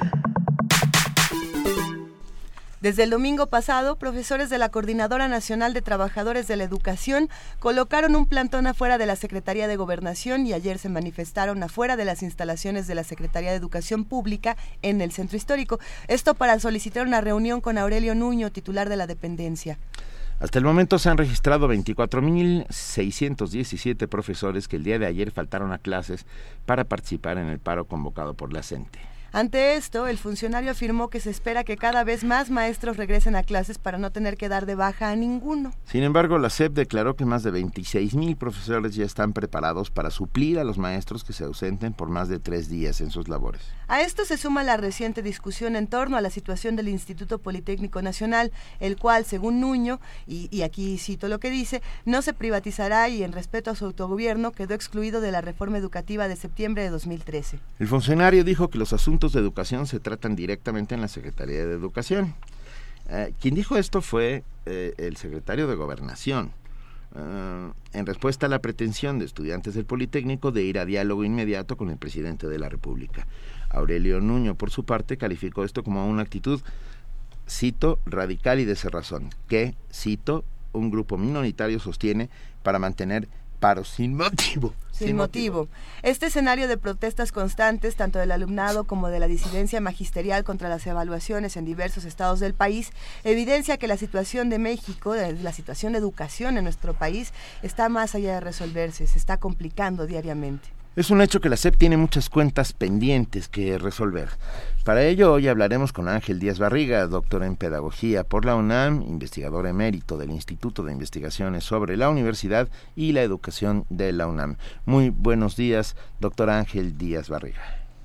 Este, Benito, Luisa y Juan, me da mucho gusto estar, y Juan Inés, perdón, me da mucho gusto estar hoy con ustedes. El gusto es nuestro, Ángel Díaz Barriga. Eh, es un tema complejo, el tema de la educación en nuestro país. Eh, ¿En qué estado está el día de hoy la SEP y qué es lo que podemos ver que, ocurre alrededor de ella? Eh, no sé si podemos diseccionar los temas en dos. Hagámoslo, por favor. El conflicto con los maestros y el conflicto con los estudiantes del Politécnico. Adelante. Este, yo pienso que en ambos conflictos hay una especie de sordera del señor secretario, una falta de sensibilidad y una actitud autoritaria. Yo creo que habría que decirlo autoritaria, este, con mucha claridad, que no no está ayudando a encontrar mejores respuestas ante el conflicto. Este, empiezo por el caso de los maestros. Por favor. Este, hay una falta de sensibilidad enorme para reconocer que lo que se llama evaluación del desempeño y la forma como se ha instrumentado la evaluación del desempeño, primero, no evalúa el desempeño, evalúa otras cosas, este, evalúa conocimientos, evalúa hasta dónde los maestros pueden hacer una planeación este, sin instrumentos adecuados, evalúa evidencias eh, de manera muy violenta, evidencias del aula, de manera muy violenta, porque les pidieron las evidencias en el mes de julio. En, yo estoy ahorita haciendo una investigación paralela a la que está haciendo el INE. Este, llevo entrevistados 20 maestros y, por ejemplo, me dicen, este, hay maestro que me dice, tuve que pagarle a alumnos para que me, me, dieran evidencias porque había terminado el curso, ya estaban en su casa. Este, o sea, el señor secretario tiene una, toda una insensibilidad ante la cantidad de atropellos que se han ido concatenando a partir de esto que se está llamando en la sociedad mexicana evaluación del desempeño.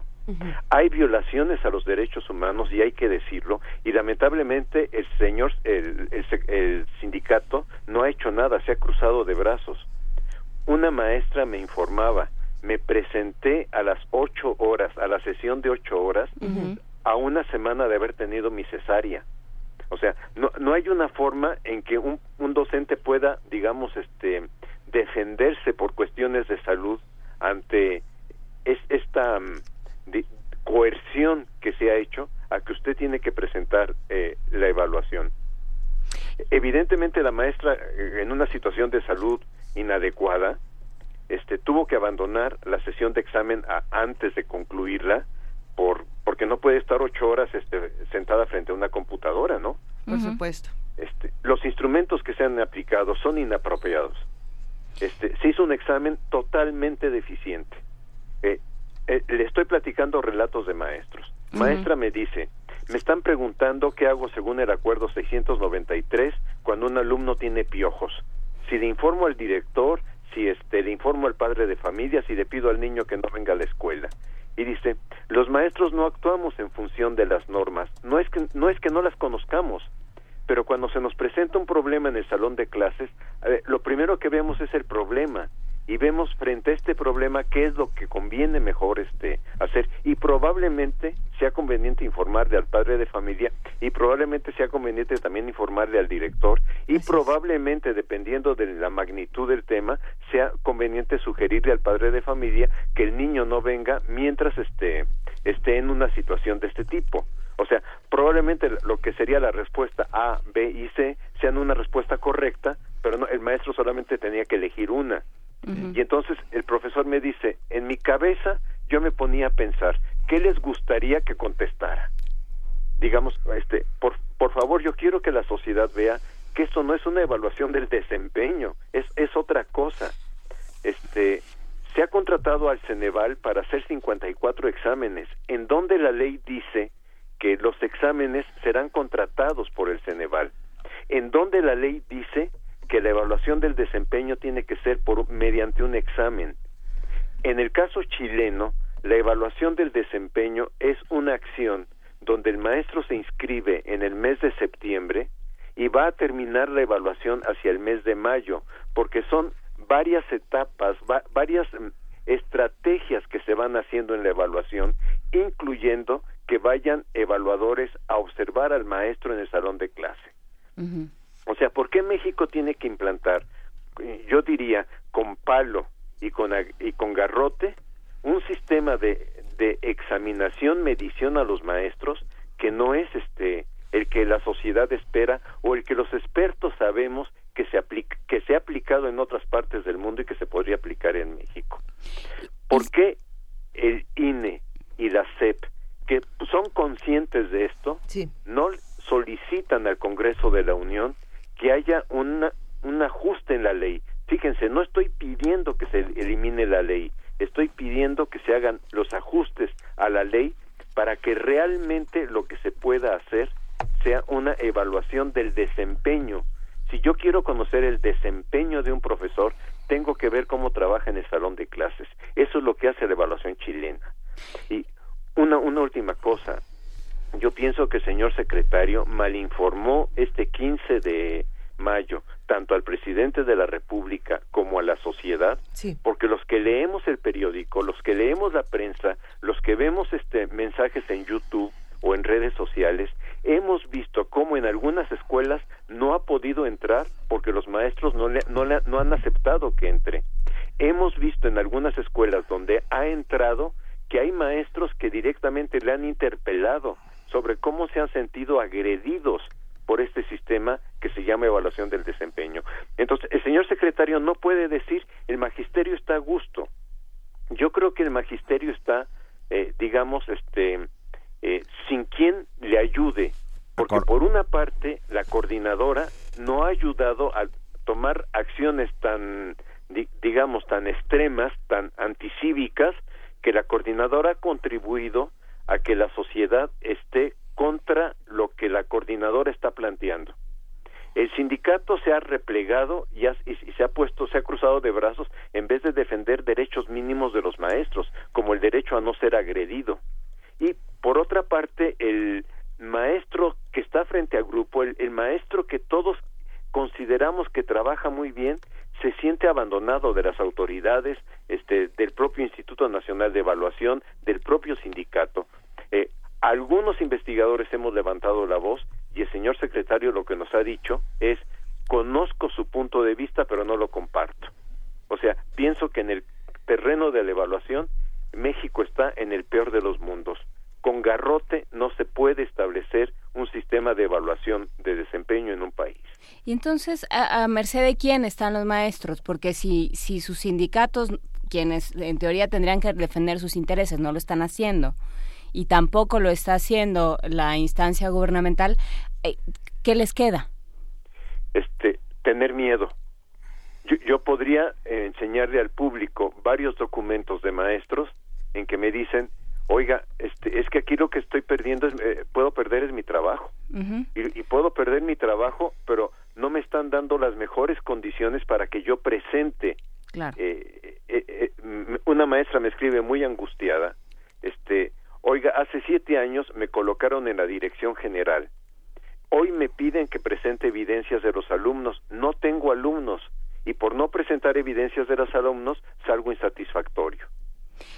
He escrito más de 300 oficios a la coordinación estatal que me dicen, no, eso lo tiene que ver la coordinación nacional.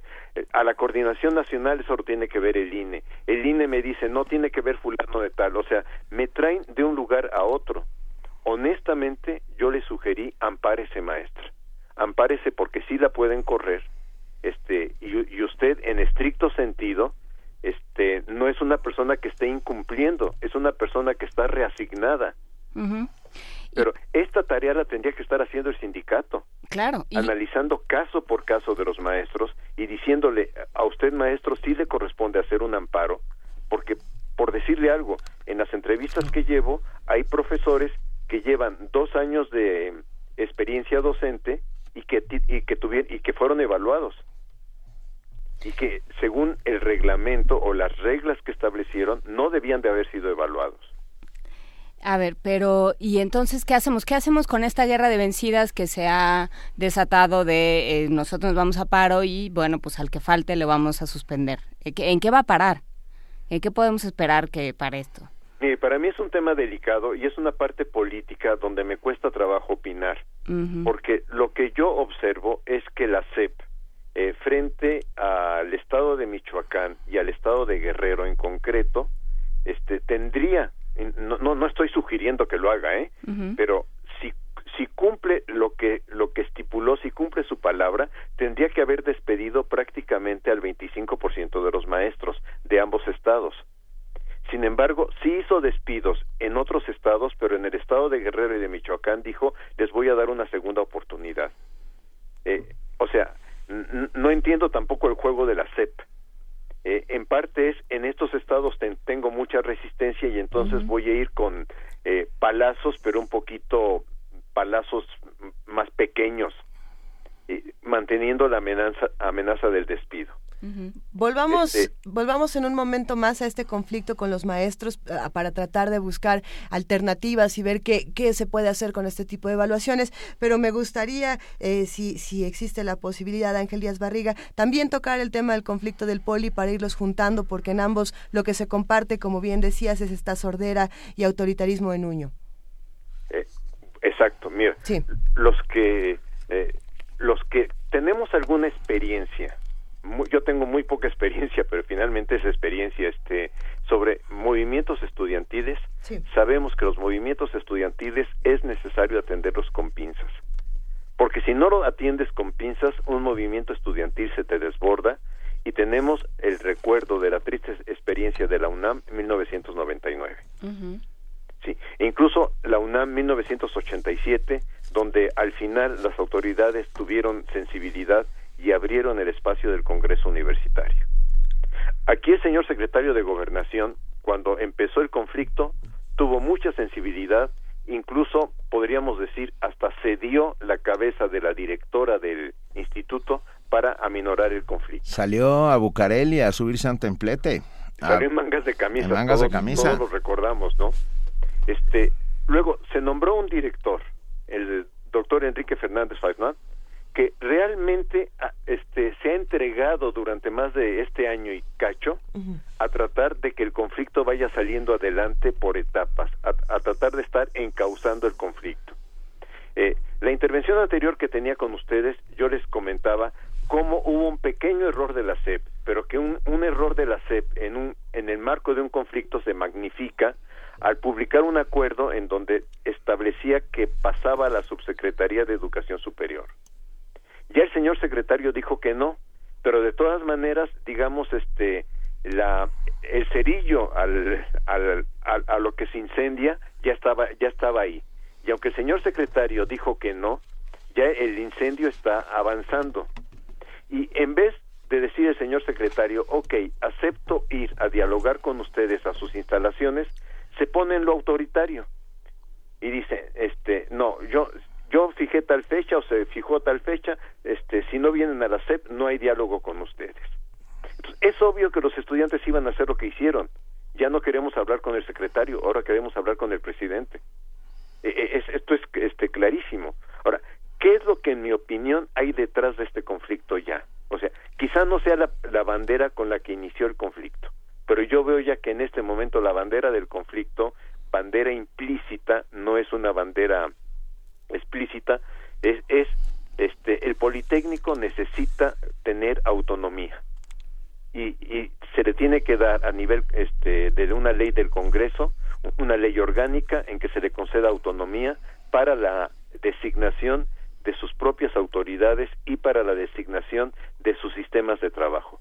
Pienso que sería en este momento lo único, junto con el Congreso que tienen ellos este eh, formulado, pero que en este momento se les ha complicado muchísimo, este, porque si ustedes recuerdan, para el 19 de mayo, si no me, no, para el 9 de mayo, si no me recuerdo mal, era la elección de los este, estudiantes que iban a formar parte de la comisión eh, que iba a integrar al Congreso Politécnico.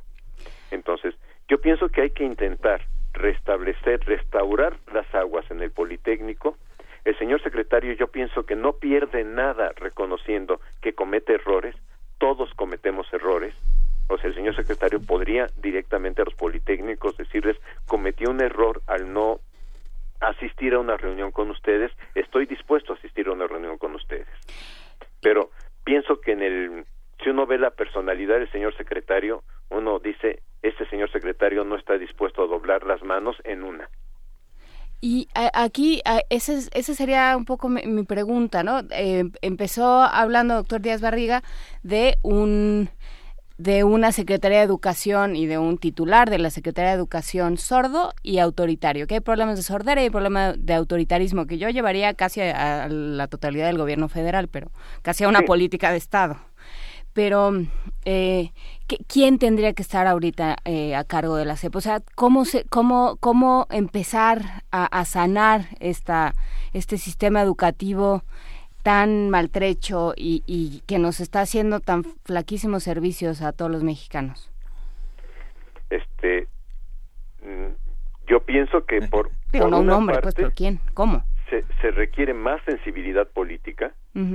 Yo pienso que ahorita el trabajo con los maestros y, los investigadores se lo pedíamos al secretario, ¿por qué no se suspende la evaluación del desempeño este por un año, dos años y nos damos tiempo como sociedad, como académicos, como Instituto Nacional de Evaluación, este, a reorganizar hacia un sistema de evaluación que realmente evalúe el desempeño. ¿Por qué no el señor secretario encabeza un movimiento de este tipo? ¿Por qué no encabeza un movimiento de decir, a ver, señores politécnicos, entiendo su malestar, les pido una disculpa por no haber asistido a la reunión donde ustedes me convocaron, pero estoy dispuesto a hacerlo.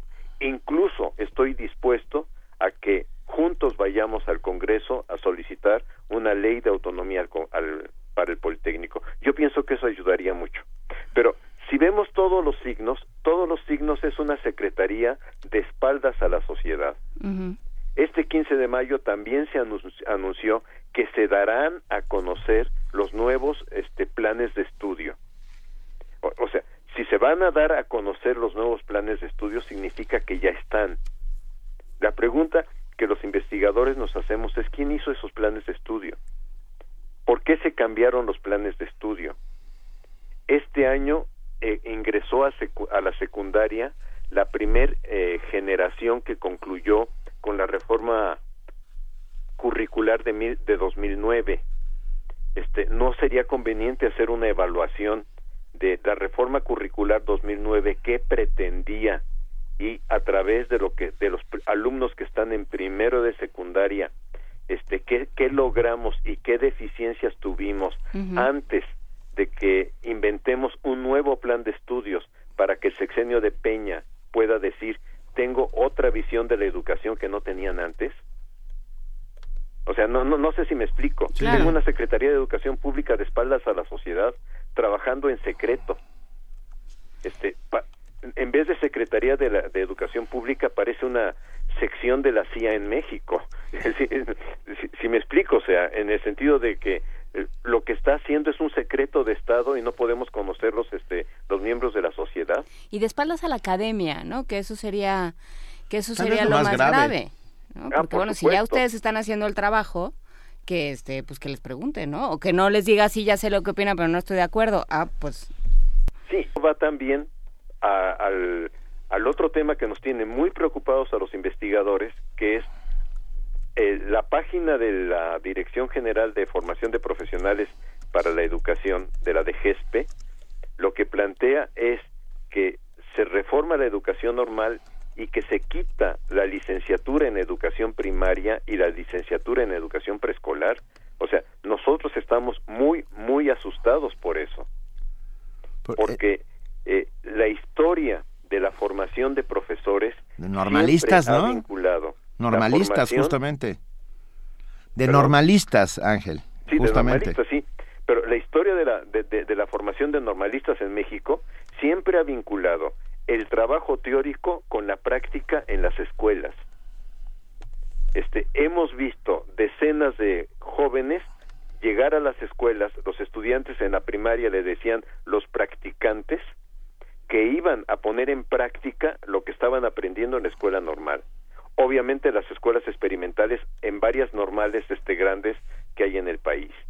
Desaparecer esto, no sabemos si lo quieren desaparecer o no, pero hablar de que hay una licenciatura en docencia me parece a mí delicado, me parece que incluso va contra lo que a nivel internacional, las prácticas internacionales se están haciendo en formación de docentes. Pero lo grave aquí es que lo tenemos por rumor. Lo único que sabemos de la SEP es que dice van a ser dos licenciaturas y todas las normales superiores van a, van a empezar a impartir posgrados. O sea, desaparece la licenciatura en enseñanza media, mm, eh, eh, media secundaria, ¿no? Media básica. Este, o, sea, vemos una SEP actuando este, a escondidas como si no pudiera decirnos este, este es el diagnóstico, este es el problema que yo veo y estoy tomando estas alternativas. Tenemos, tenemos eh, todavía muchas cosas que discutir sobre todos estos asuntos. Ángel Díaz Barriga, acabas de presentar el libro La Reforma Integral de la Educación Básica, Perspectivas de Docentes y Directivos de Primaria. Esto, este libro que coordinas eh, y esta presentación donde participaron eh, Claudia Bataller, Frida Díaz Barriga Arceo, Catalina Inclán y tú también estuviste por allá.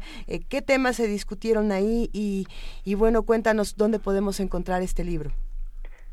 Mm, Mira, este, he formado en el instituto un seminario de investigación en didáctica porque lo que hemos querido trabajar es documentar cómo es la práctica docente en este país, porque no, no se conoce. Cierto. O sea, tenemos una diversidad de escuelas, tenemos una diversidad de condiciones docente. En el seminario somos aproximadamente 12 integrantes este, es muy interesante el seminario porque funciona sin financiamiento, este, pero eh, a través de que nos comuniquemos por red o que en alguna ocasión algún docente pueda venir, eh, está, integran el seminario académicos desde Baja California, yo diría hasta Yucatán, lo cual es muy importante porque nos permite, si no logramos cubrir todas las entidades federativas, sí cubrir, este, digamos, norte, centro y sur del país, que yo diría que es un estudio en este sentido importante. En, en este libro de la reforma integral de la, eh, de la educación básica, lo que intentamos es analizar en el año 2010 cómo el profesor se apropia de la reforma. O sea, qué procesos sigue un, un docente para una reforma que de alguna manera llega a um, establecer la necesidad de nuevas prácticas en el salón de clases, cómo las va llevando a cabo. En este sentido hay descubrimientos muy interesantes, porque es muy habitual que en la literatura se diga los docentes tienen resistencia al cambio. Nosotros lo que encontramos en palabras de una de las autoras del, de, un capítulo en el libro, de una de las pequeñas investigaciones en el libro, profesora de la Benemérita Escuela Nacional de Maestros, que dice, los maestros mexicanos son muy generosos, porque si en 1993 les dijeron, ahora la reforma es constructivista, los maestros poco a poco empezaron a estudiar el constructivismo y empezaron a preguntarse cómo puedo hacer prácticas constructivistas en mi salón de clase. En 2009, de la noche a la mañana, les dicen constructivismo no, ahora va a ser por competencias. Y entonces los maestros empiezan a preguntarse qué es eso de competencias, cómo se puede trabajar por competencias, qué puedo hacer en mi salón de clase. Pero lo importante es observar que el, un cambio no es este de la noche a la mañana, sino Incluso el, el, un capítulo documenta el caso de una profesora que me pareció mucho, muy interesante.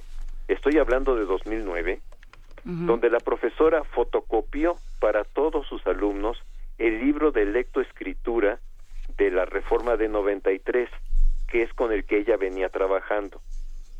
Y entonces, unos días trabajaba con el, la fotocopia y otros días trabajaba con el libro de la reforma cualquiera hubiera dicho esto es resistencia al cambio. Y cuando estuvo el investigador interactuando con la profesora, la profesora decía, no, lo que yo tengo es que garantizar que en diciembre mis alumnos sepan leer y escribir, porque los padres de familia en la reunión que vamos a tener es lo que me van a preguntar, los padres de familia de primero de primaria, si el niño ya sabe leer y escribir. Y yo lo garantizo con lo que ya sé, que es el libro de 1993. Pero el libro de 2009, poco a poco lo voy a ir probando para ver dónde me apoya y poco a poco reemplazar uno del otro. Entonces, lo que uno encuentra eh, son, eh, yo en, en la presentación dije el sentido de la práctica docente, la riqueza de la práctica docente. Y el mérito del libro es haber entrevistado por una parte a docentes y haber y que los docentes nos abrieran sus salones de clase y nos permitieran observar lo que están haciendo y, y entrevistar a los profesores. este, la otra parte del mérito del libro es haber entrevistado a directivos, de- a, a directores de primaria, para que ellos plantearan cuando viene una reforma frente a qué problemas se enfrentan, cómo ellos tienen que asumir un liderazgo para que haya en la escuela un proceso de cambio gradual. Y finalmente se entrevistó también a formadores de docentes. Entonces, este libro, por ejemplo, yo pienso que en este momento para lo, para la reforma que la SEP propone hacer, este dentro de ya sería tres meses, sería muy interesante que las autoridades educativas también lo conocieran. Por supuesto. Ojalá no nos digan lo conozco pero no lo comparo. Así ¿no? es, por supuesto. Aquí ya lo subimos a nuestras redes. Eh, muchas gracias por haber estado esta mañana con nosotros, doctor Ángel Díaz Barriga.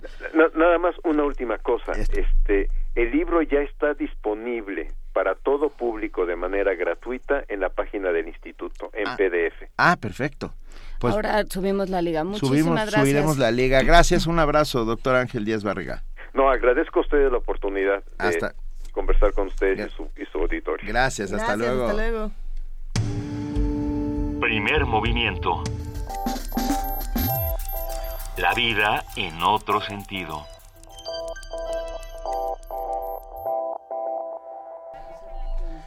Estamos ya aquí eh, para hablar sobre el Día Internacional de los Museos y la Noche de Museos. Y tenemos ya en la línea a la bióloga Pilar Contreras, subdirectora del Museo de la Luz de la UNAM. Hola, Pilar, Buen día. ¿cómo estás? Bien, muchas gracias. ¿Y ustedes por Muy, allá? muy bien, gracias.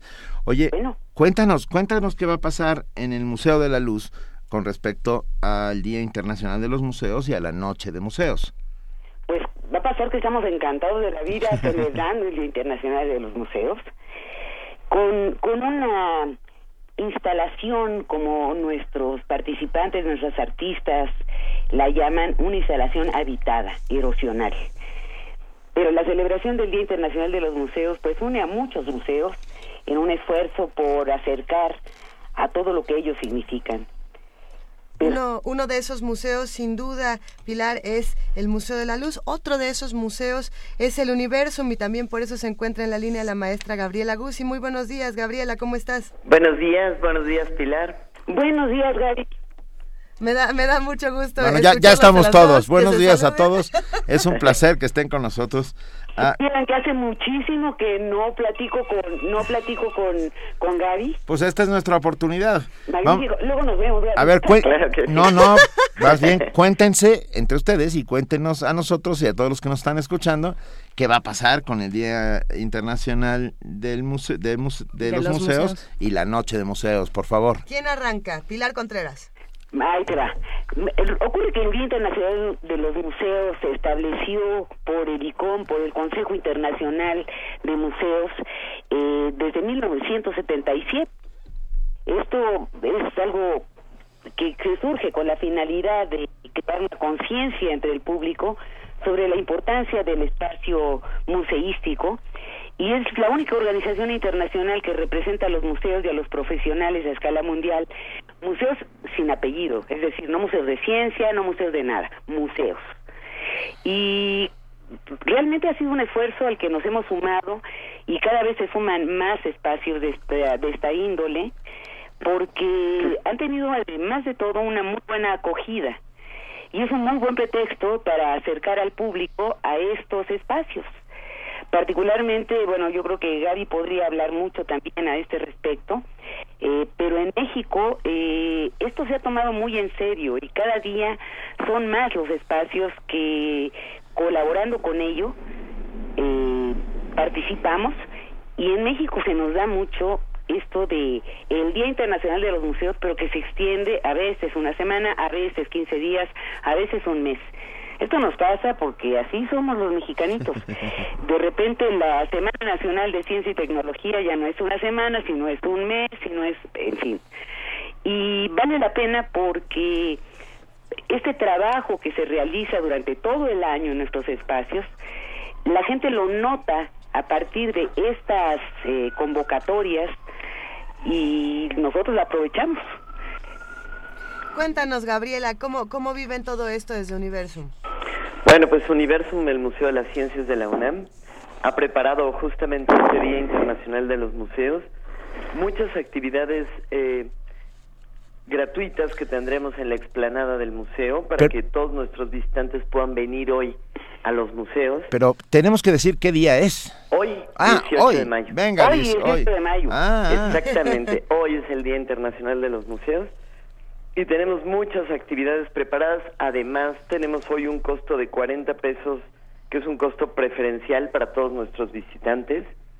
Y celebrando este día con el lema de paisajes culturales, para la noche de museos, ¿qué más que alguno de los vehículos también dentro de nuestro paisajes culturales, además de la universidad, además de estar los museos en los sitios urbanos y en las ciudades, pues también lo que vemos seguido por la calle y hemos preparado la ciencia detrás del volante por una cultura de prevención, donde tendremos una extraordinaria conferencia del bicampeón nacional de rallies Pancho Aname sobre pilotos por la seguridad vial.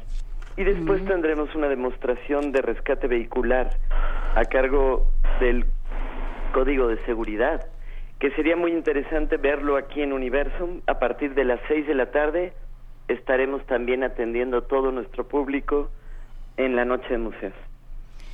Mm, Me- nos gusta mucho. ¿Y qué va a pasar, por ejemplo, en el Museo de la Luz? El Museo de la Luz prácticamente hoy no cierra, porque el horario normal que es de, de las 9 de la, de la mañana a las 5 de la tarde, pues será- se sigue, se sigue con una conferencia con, con Luis Mochán y el maestro Delfín Montañana. Eh, esta es una conferencia ligada a la instalación habitada que les comentaba al principio, erosional.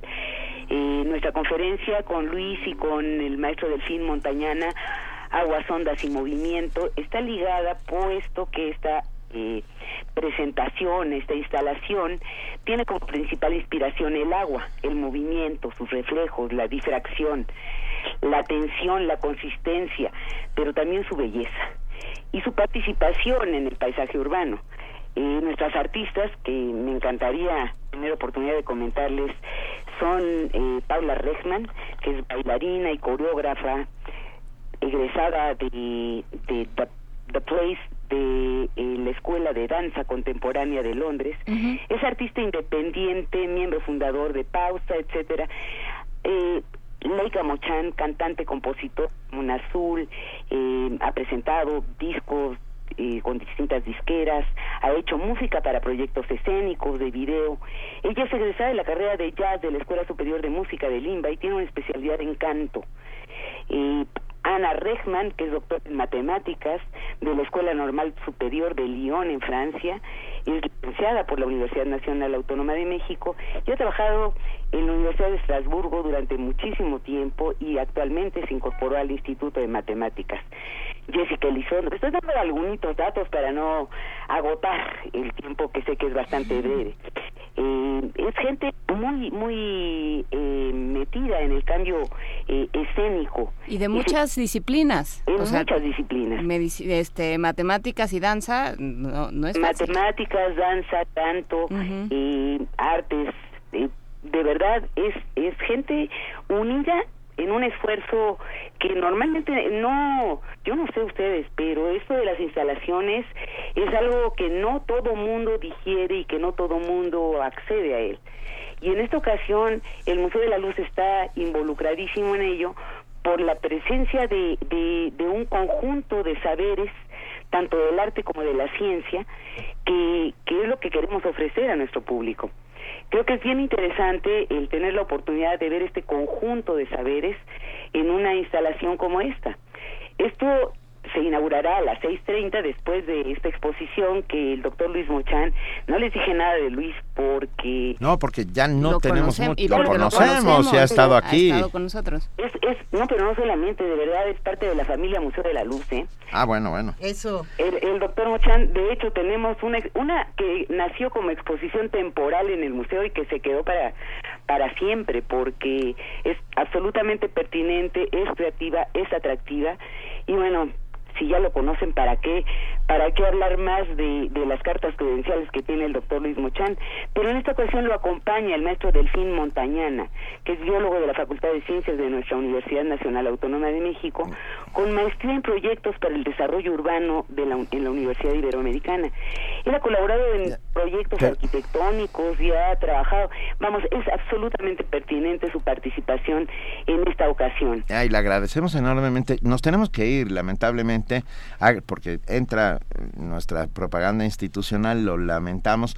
Pero bueno, todos, todos a Universum, todos al Museo de la Luz, festejemos el Día Internacional de Museos, festejemos también la Noche de los Museos y eh, vamos a poner ahora mismo en redes sociales las dos ligas a los dos museos para que nuestros amigos, los que hacen comunidad con nosotros, vayan. Muchísimas gracias. Un abrazo a las dos, gracias Gabriela Guzzi. muy, muy bien y de verdad nos daría muchísimo gusto que estuvieran por allá. Allá nos vemos. Allá nos vemos. Contreras. Gracias. Estén muy, muy bien. Un abrazo, hasta luego. Igualmente, Adiós. gracias. Hasta luego. Hasta luego. Primer movimiento. Donde la raza habla.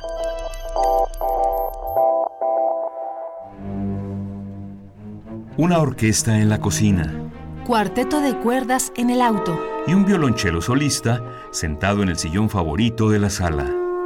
Orquesta Filarmónica de la UNAM. Desde la sala Nezahualcóyotl, Escucha los conciertos los domingos al mediodía. desde la comodidad de tu casa. 96.1 FM. Radio UNAM. ¿Qué es la elección del constituyente? Es una votación histórica donde elegiremos a quienes elaborarán la primera constitución de la Ciudad de México. Es nuestra oportunidad para construir la ciudad que queremos. No lo olvides, vota este 5 de junio en la elección del constituyente y sé parte de la historia. Conmigo, la Ciudad de México es más. Súmate. Consulta INE.mx o llama al 01800 433 2000. Instituto Nacional Electoral. INE. La Ciudad de México cambia todos los días.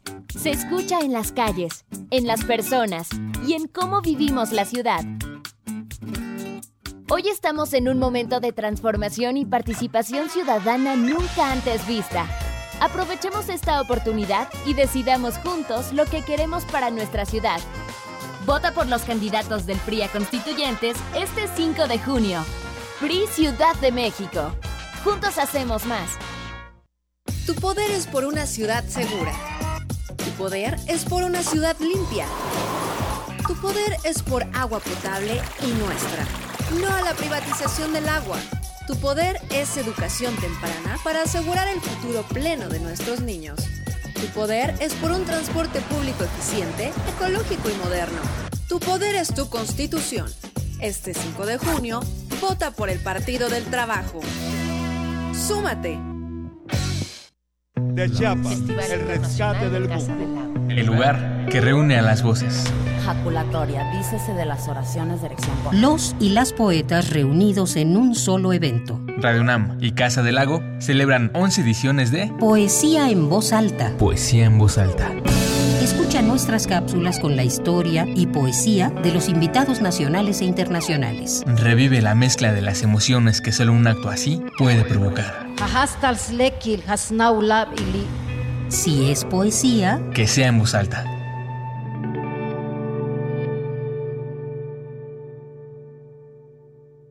Los ciudadanos al fin tenemos la oportunidad de participar en la toma de decisiones. Yo soy Gabriel García, candidato independiente a la Asamblea Constituyente de la Ciudad de México. Conquistemos nuestro derecho a la salud, la seguridad social y un trabajo digno, especialmente para las y los jóvenes excluidos del desarrollo. Con tu voto independiente, vamos al constituyente.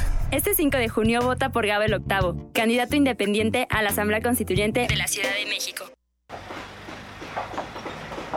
Licenciado, ¿qué tal? Aquí están todos los papeles en orden. Sí, mi hija, pero ya sabe, hay que aceitar también a los de arriba. Pero si todo está en regla. Nada más le falta ponerse guapo. ¿Cómo ve? Eh...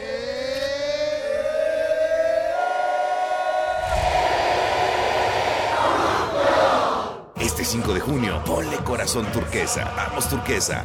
Vota Nueva Alianza.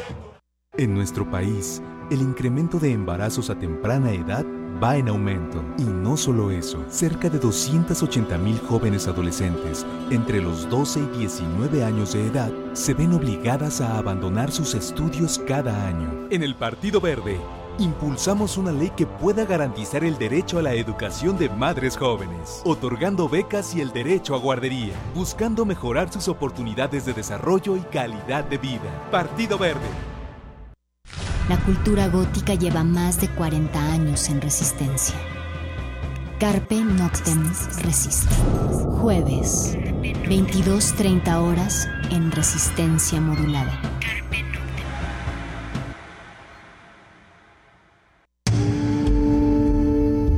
Primer movimiento. Información azul y oro.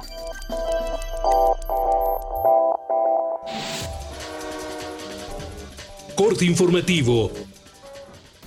Jorge Zaval Hidalgo, investigador del Centro de Ciencias de la Atmósfera de la UNAM, afirmó que en esta temporada de huracanes no se deben minimizar los fenómenos meteorológicos de baja intensidad, como las tormentas tropicales, que se desplazan lentamente, pues podrían generar inundaciones, deslizamientos y derrumbes con afectaciones a la población. Los ciclones más destructivos no necesariamente son los de categoría mayor, aunque tienen más energía. Y esto lo podemos ilustrar con el caso del ciclón o huracán Manuel, que ocurrió en 2013, en que estuvo frente a las costas de Guerrero durante varios días en una situación casi estacionaria, siendo una tormenta tropical, es decir, ni siquiera tenía categoría de huracán, y creó inundaciones enormes en el estado.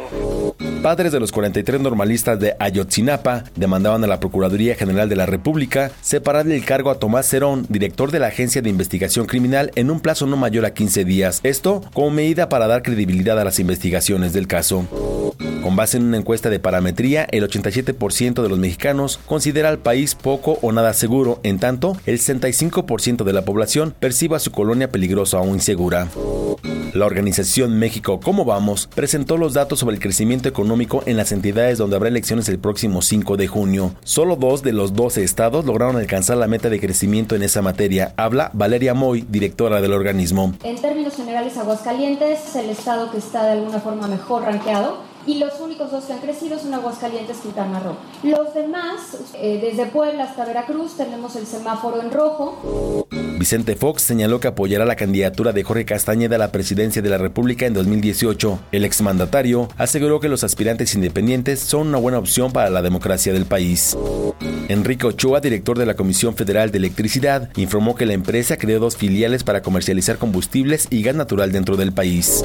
Representantes del Frente Guazú en Paraguay advirtieron sobre un nuevo plan intervencionista de Estados Unidos para derrocar a los gobiernos progresistas en América Latina. Habla Hugo Richard, senador del país Es un nuevo plan del enemigo para confrontar, debilitar y si es posible eh, desalojar, como de alguna manera lo está logrando, a los gobiernos progresistas y de izquierda de la región. Eso es categórico.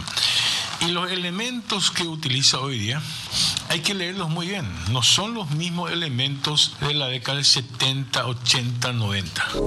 El presidente de Ecuador, Rafael Correa, negó estar involucrado en el caso de corrupción conocido como Panama Papers. Aseguró que las investigaciones se usan con fines políticos. La denuncia de Panama Papers, todo eso está financiado por la CIA. ¿no? Son eh, periodistas eh, en Washington que, obtuvieron por una filtración la, información y solo sacaron lo que perjudicaba al mundo político porque los privados tienen derecho a hacer lo que les da la gana, esa mentalidad infantil. A mí me quisieron involucrar, era tan ridículo. ¿no? Lo que sacaron, que lo sacó un, un periódico electrónico de Washington, por eso te digo que ahí atrás está la CIA.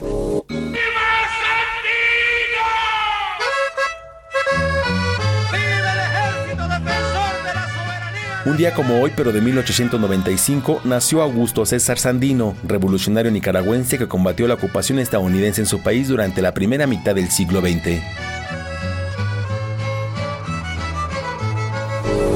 Hasta aquí la información, lo esperamos en nuestro corte vespertino.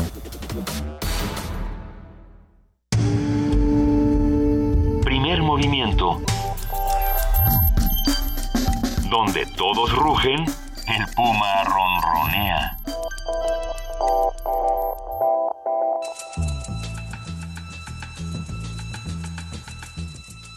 Es hora de poesía necesaria.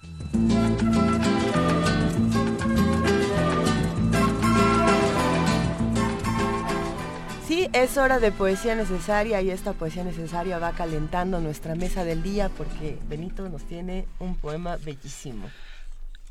Francisco Hernández, grandísimo, grandísimo poeta, nacido en San Andrés, Tuxtla, Veracruz, en 1946, ah, es un, para mi gusto, el poeta vivo más importante que hay en este país. Eh, podemos, no, no lo podemos discutir, es mi absoluta eh, apreciación y es mi convicción. Premio Mazatlán de Literatura, Premio Nacional de Ciencias y Artes, Premio Iberoamericano de Poesía.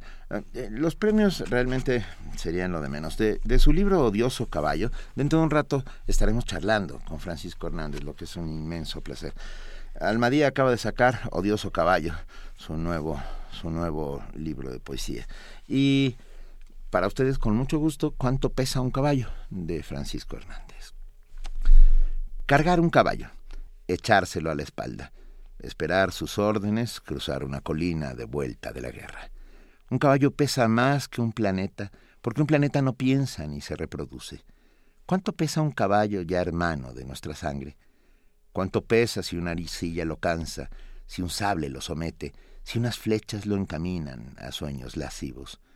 El equino fija su mirar en un sitio indeterminado de la colina. Sabe que su dueño llegará a los prados. Ha perdido las cerraduras traseras, pero el freno lo mantiene sereno, muerto viviente bajo el poder de las nubes. Las hierbas se empequeñecen, crecen los cuernos del casco del guerrero. ¿Nacimos para echarnos caballos a la espalda? Lo contrario solo se explica al conocer el peso de nuestra soberbia. El cuadro lo pintó Hokusai. El nombre del guerrero es Hatakeyama Dada. El corcel parece sonreír al recordar su apodo. Acróbata, seguidor de mariposas. Primer movimiento. Escucha la vida con otro sentido.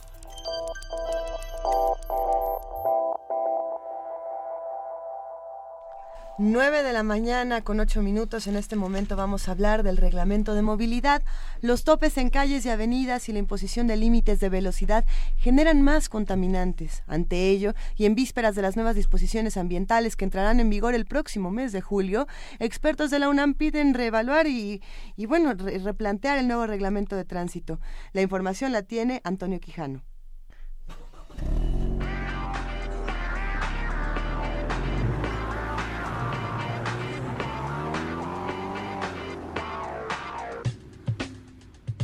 Algunas restricciones del nuevo reglamento de tránsito para la Ciudad de México, como imponer límites de velocidad, generan mayores emisiones de contaminantes, establecieron especialistas de la UNAM. Habla Ricardo Torres Jardón, integrante del Departamento de Físico-Química Atmosférica del Centro de Ciencias de la Atmósfera de la UNAM.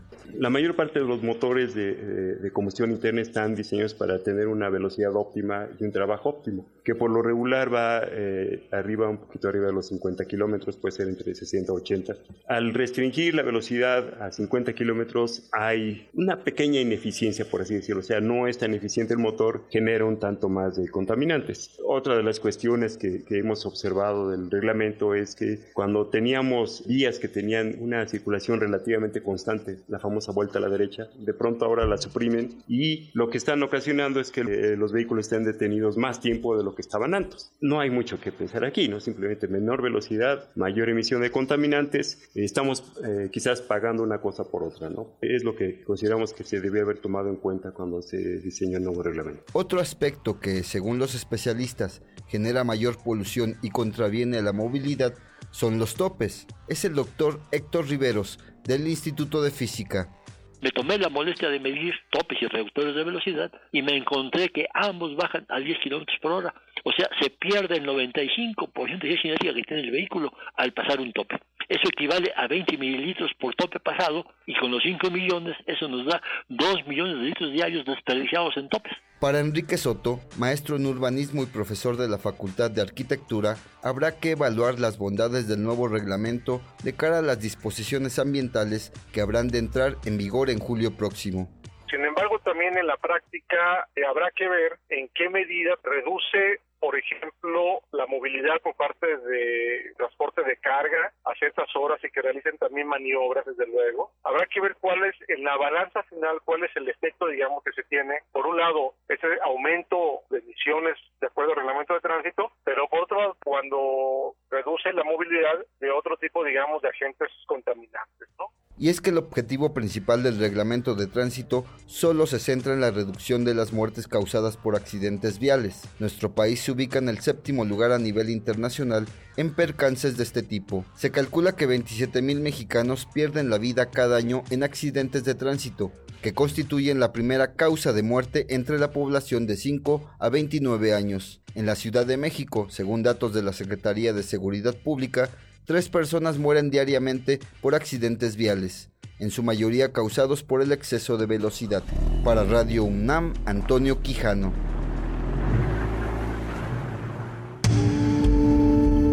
Primer movimiento. Donde la raza habla.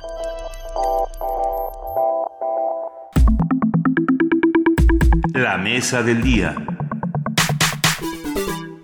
El arribo a la poesía puede ser sorpresivo. Uno puede abrir un libro, escuchar una canción, ver un árbol o escuchar el canto de un pájaro y sentir algo muy diferente a lo que sienten los demás.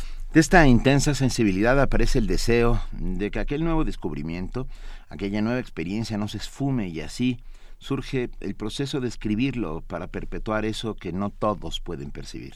Las influencias de Gustavo Adolfo Becker, Juan Ramón Jiménez, Salvador Díaz Mirón, Rubén Darío, Ramón López Velarde, Fernando Pessoa y Octavio Paz fueron detonantes de trabajo de Francisco Hernández, cuya obra se compone de más de 20 libros de poesía. Para hablar sobre su labor en la literatura y sobre su más reciente libro Odioso Caballo, esta mañana nos acompaña en la línea y es verdaderamente un privilegio Francisco Hernández, poeta, acreedor del Premio Nacional de Poesía Aguascalientes 82, Premio Iberoamericano de Poesía Ramón López Velarde 2008, Premio Mazatlán de Literatura 2010, Premio Nacional de Ciencias y Artes en el campo de Lingüística y Literatura 2012, entre otros muchos galardones, pero yo creo que el más importante de todos los galardones y que lo lleva como una suerte de estigma en la frente es el de poeta.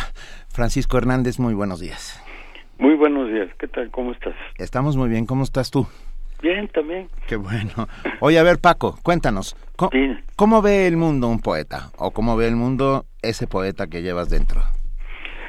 Pues yo creo que con el ente de aumento que usamos todos, eh, lo que sucede es que tenemos la posibilidad de, de describirlo o de escribirlo y provocar quizá en los demás este, una visión más profunda o un estremecimiento diferente, ¿no? Pero a fin de cuentas vemos vemos lo mismo, quizá con un poquito más de, de hondura, ¿no? Vemos lo mismo. ¿Qué pasa cuando ves, qué viste cuando viste un caballo para ser este odioso caballo? Bueno, e, era este como el animal inconseguible, el que no podía tener en el patio de mi casa y que solamente veía pasar porque en aquel entonces en mi pueblo la leche se entregaba a caballo. Entonces yo me salía al corredor de la casa para para verlos pasar no hasta que uno de de los lecheros pidió permiso para darme una vuelta y este y supe lo que era por primera vez montarme en un caballo, ¿no? Son, son muchos los escritores jóvenes de San Andrés, de San Andrés Tuxtla, precisamente, eh, que, que, se arrojan a la poesía eh, partiendo de, tu ejemplo, de todos tus libros, de tus años de, experiencia. Y, bueno, me gustaría preguntarte cómo se mezclan estas voces, las voces de San Andrés Tuxtla con las voces de la Ciudad de México y cómo, cómo es que pueden convivir en nuevos libros, cómo es que, que pueden convivir en diferentes espacios poéticos.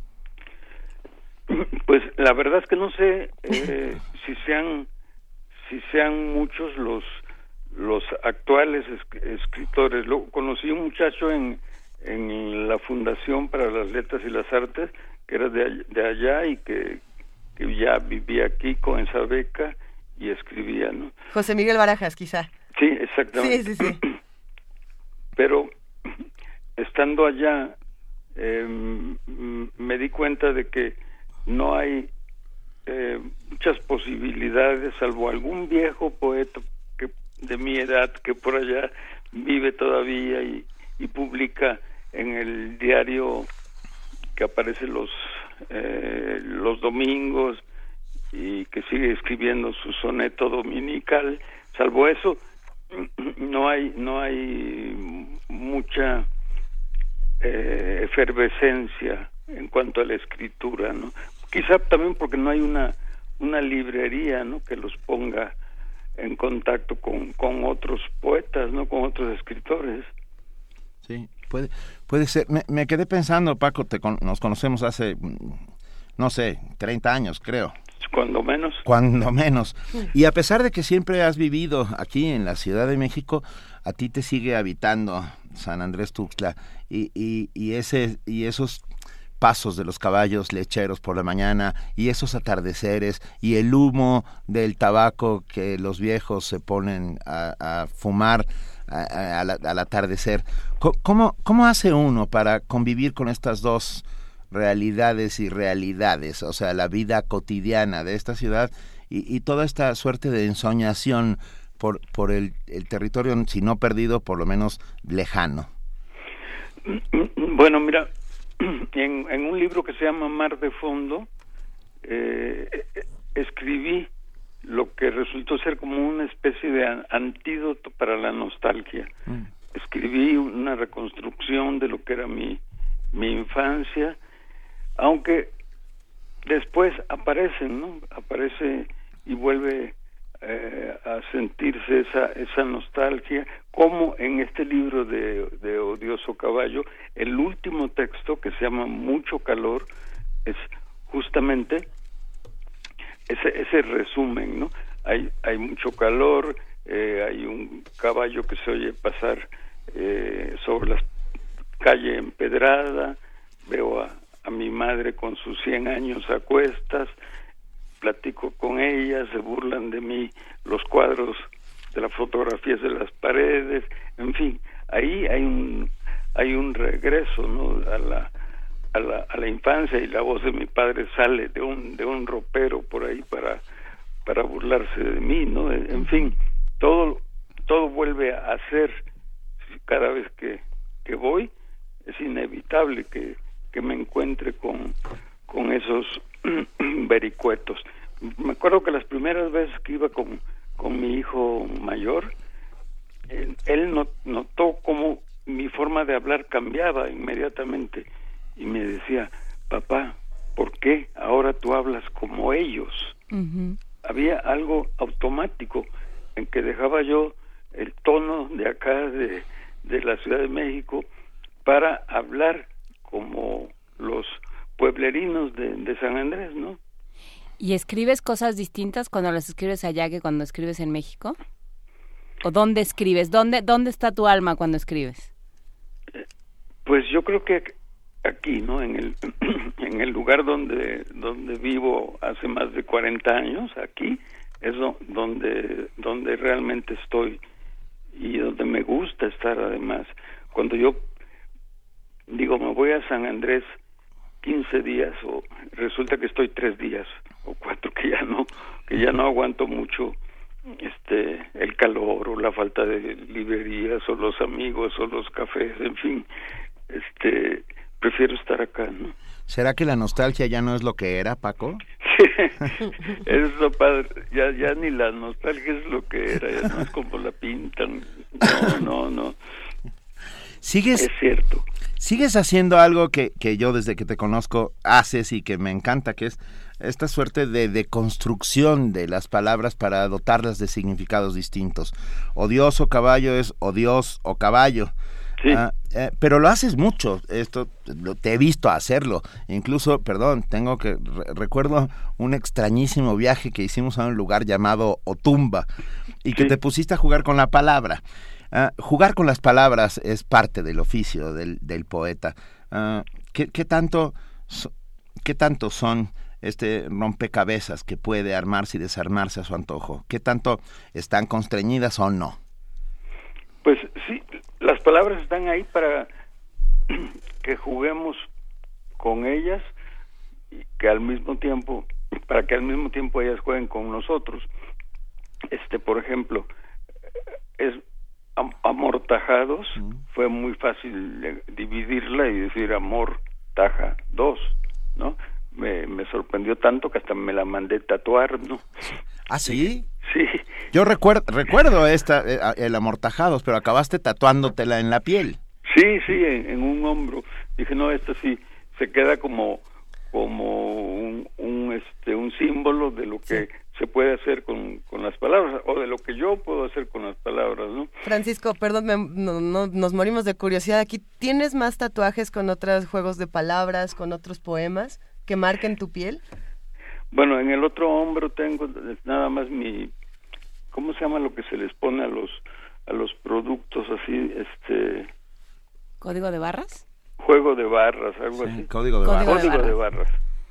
tengo mi código de barras donde va este las fechas de, de nacimiento y en el antebrazo, en la parte interior del antebrazo izquierdo tengo un, una línea de un poeta colombiano que se llama Jaime Jaramillo Escobar, que es otro juego.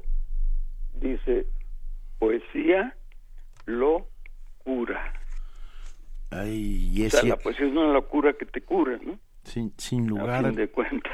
Sin lugar a dudas. Entonces, esas son, esas son las tres. Pero me estaba tratando de acordar de que un día a mi hijo más chico, que se llama Omar, le dije, ¿ya te diste cuenta de todas las palabras que hay en tu nombre? Y me dijo, a ver, ¿cuáles son? Él tenía nueve años. Y le digo, está ramo, amor, mora, Roma. Y ah, de veras, se podría escribir algo, una línea. Y escribió Omar, ramo de mora del mar de Roma. Qué bonito. Está un verso con todas las palabras que había en su nombre, ¿no? Para fortuna de él no volvió a escribir nada, ¿no? y se dedicó a ser este eh, patólogo. ¿Es, es, duro el oficio de poeta, Paco? ¿Cómo? ¿Es duro el oficio, quiero decirse? Ah, sí. Sí, sí, sí. El, el rechazo siempre es algo difícil de, de aceptar. Y el primero que, que se rechaza es uno, ¿no? El primero, si no es así, si no se exige uno, ¿quién lo va a exigir, no? Entonces, es difícil encontrar verdaderamente algo que reúna esa esa esa belleza, eso eso que es imposible hecho posible, como decía García Lorca, ¿no? Mm. Muy muy duro encontrarlo y hay que tirar muchos papeles a la basura, ¿no? Sí, ¿tú, tú eres como José Emilio que, que se la pasaba escribiendo con la goma de borrar. sí, también, también, este, tachando mucho, destruyendo mucho.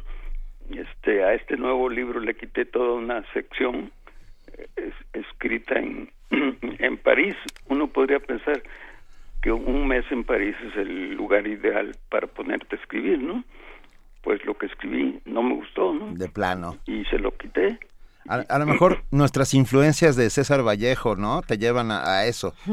Sí, y, y sí, en cambio aparecieron los peruanos en la sección que se llama Patterson. Claro. Sí.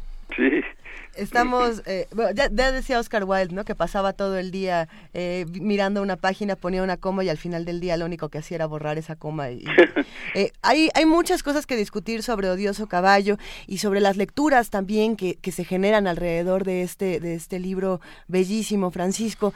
Me gustaría preguntarte, además de, de este libro que, que acabas de escribir, ¿qué leías mientras escribías? ¿A qué, ¿A qué otros autores vivos o muertos recurrías? Todos Pues están vivos en la estaban, palabra, pero... Más, más que nada, estaba en el caso de... de estaba Paul Celan, ¿no? Claro. Desde Sí. luego. Pero todo lo que se llama taller de Morris era eh, la, la visita a- a- al taller de este de ese artista joven, artista plástico que pertenece a la galería de, de mi esposa, de Leticia, y al, al descubrir su obra yo empecé a, escribir la parte que, que, que quedó finalmente en el libro.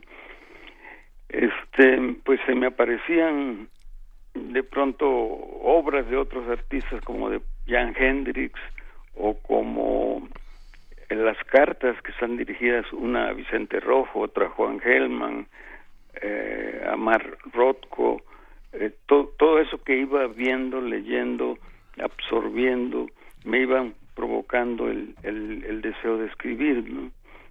Eso, eso fue lo que, lo que me ayudó mucho también.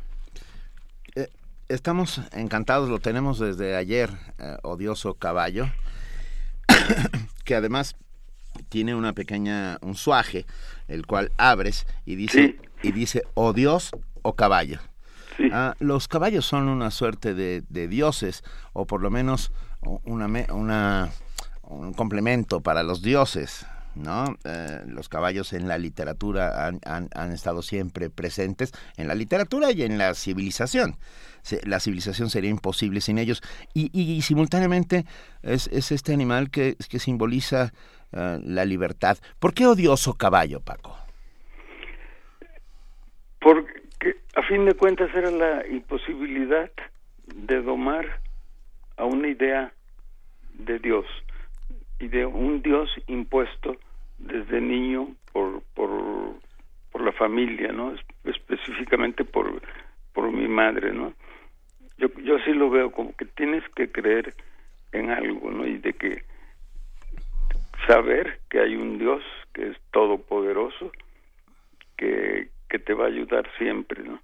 Entonces desde ahí rebelarse contra contra ese contra ese Dios imposible, pero también la imposibilidad de tener un caballo, es decir, pedirle a mi padre que comprara un caballo para que viviera ahí en el patio y acabar odiándolo y, y- y a fin de cuentas contentándome porque no había televisión con los caballitos de las historietas, es decir, el caballo de Red Rider, el caballo del jinete eh, del llanero solitario o el de Gene Autry, en fin, y esos eran los caballos que quería y al mismo tiempo odiaba y empecé a inventarlos todas las semanas en la escuela experimental Freinet del maestro Patricio Redondo No, bueno.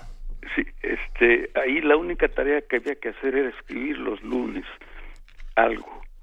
Y pues yo generalmente, como no me pasaba nada, generalmente inventaba que tenía un rancho donde había caballos de nombres maravillosos y de propiedades físicas y, eran bellísimos y, era lo que lo que yo inventaba y- y les transmitía ya desde entonces con una con un poco de imaginación a los profesores que me seguían la corriente afortunadamente. Nunca me dijeron eres un mentiroso tú no tienes ningún rancho no al contrario me daban el avión y me decían y cómo se llama el nuevo caballo eh, calcetero cerrero con un lucero en la frente que acaban de comprar y ahí yo tenía que inventar rápidamente un nombre no así así era también desde desde la primaria no ¿Y siguen habitando esos caballos tu, tu vida? ¿Tienes alguno en la habitación?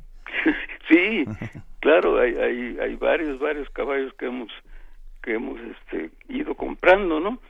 Y, y aquí estoy viendo uno, este, que es una imitación de uno hecho en seguramente en, en Sumeria o algo así y, y, por allá veo a uno de el hermano del pintor Ricardo Martínez creo que se llamaba Oliverio Martínez hizo unos eh, caballos en bronce muy padres y mi esposa en su galería pues compró dos.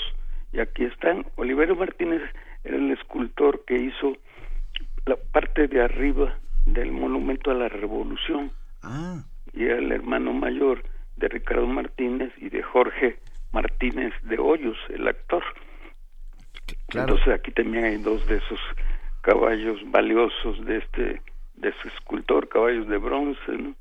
Chucho, Reyes también hacía caballos Juan Soriano también exactamente sí sí hay, hay todo un libro de el caballo en el arte mexicano. Sí. Porque me empecé a, conseguir libros también, ¿no? Y, por ahí andan. Sí, sí.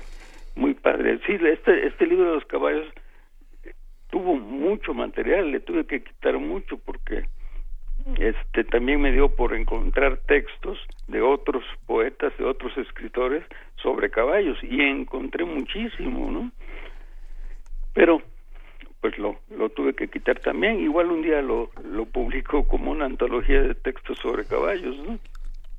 Deberían. Deberíamos. Ah, bueno, de verdad, no sabes, para nosotros es un inmenso ¿Se va a presentar pronto, Odioso Caballo? ¿Vas a hacer alguna presentación pública? Se presenta el sábado. El sábado en la Rosario Castellanos. Ajá. Sí, ahí dentro de la Feria del Libro Independiente. Perfecto ahí como es de Almadía, que es editorial independiente, se presenta el sábado ahí a, a las 8 de la noche. ¿Estarás acompañado por alguien? Por Vicente Quirarte y por Eduardo Lizalde. Bueno, pues, estará, estarás bien acompañado. Muy bien un, un, vampiro y un tigre, no está ah, mal. Nada, menos. Pero además habrá un homenaje muy especial por parte de todos los lectores de, Francisco Hernández y eso también va a ser muy emocionante, escuchar a todos los que, los que se suman a tu voz, Francisco. Pues sí, no sé cómo va a ser, pero acabamos de romper, estropear la sorpresa. No, no, no. Francisco Hernández, uh, te queremos, te agradecemos uh, tu, tu, poesía y todos los que hacemos primer movimiento, con enorme gusto te mandamos desde aquí un caballo para ti solo. Bueno, pues muchas gracias Benito, qué gusto volverte a oír y muchos saludos para tus eh, compañeros de trabajo. Claro muchas que gracias. sí, Juana Inés de esa, Luisa Iglesias, fue un inmenso placer. igualmente. Un abrazo. Igual. Caballos para todos. No, no nos vamos porque eh, tenemos, después de que él mencionó este texto, lo queremos leer. Y yo propongo, y voy a sorprender a mis compañeras. a ver, este sorpréndenos, Benito. Quiero sorprenderlas pidiendo que lo leamos entre los tres. Quiero decir, a tres, no a tres voces, sino que nos lo dividamos. ¿Están de acuerdo? Órale. Sí. Entonces, va. Se llama Mucho Calor, de Francisco Hernández. Es el, poema que, con el que termina Odioso Caballo, editado por Almadía. Oprimo el botón del ventilador para después sentarme en el sofá. Mi madre se acomoda en su sillón. Ella acaba de cumplir cien años. En este lugar espera a la muerte. Lee vidas de santos arreglándose, a los recorridos del sudor y al eco de los cascos de los caballos contra las piedras. Las fotografías de las paredes me interrogan pero primero me sacuden. Nos explican mi presencia sin cristal y sin marco. A pesar de su edad, mi madre aún tiene fuerzas para inventar y maldecir. Distingue mi silueta, deja el libro junto a sus dientes postizos y me habla a través del oleaje de la temperatura. Pequeña venganza. La escucho, mas no le contesto. Sus lágrimas, color agua de guanábana, resbalan por su rostro, tan blancuzco y reseco como el mío. Ahora son risas las que cuelgan de clavos en los muros.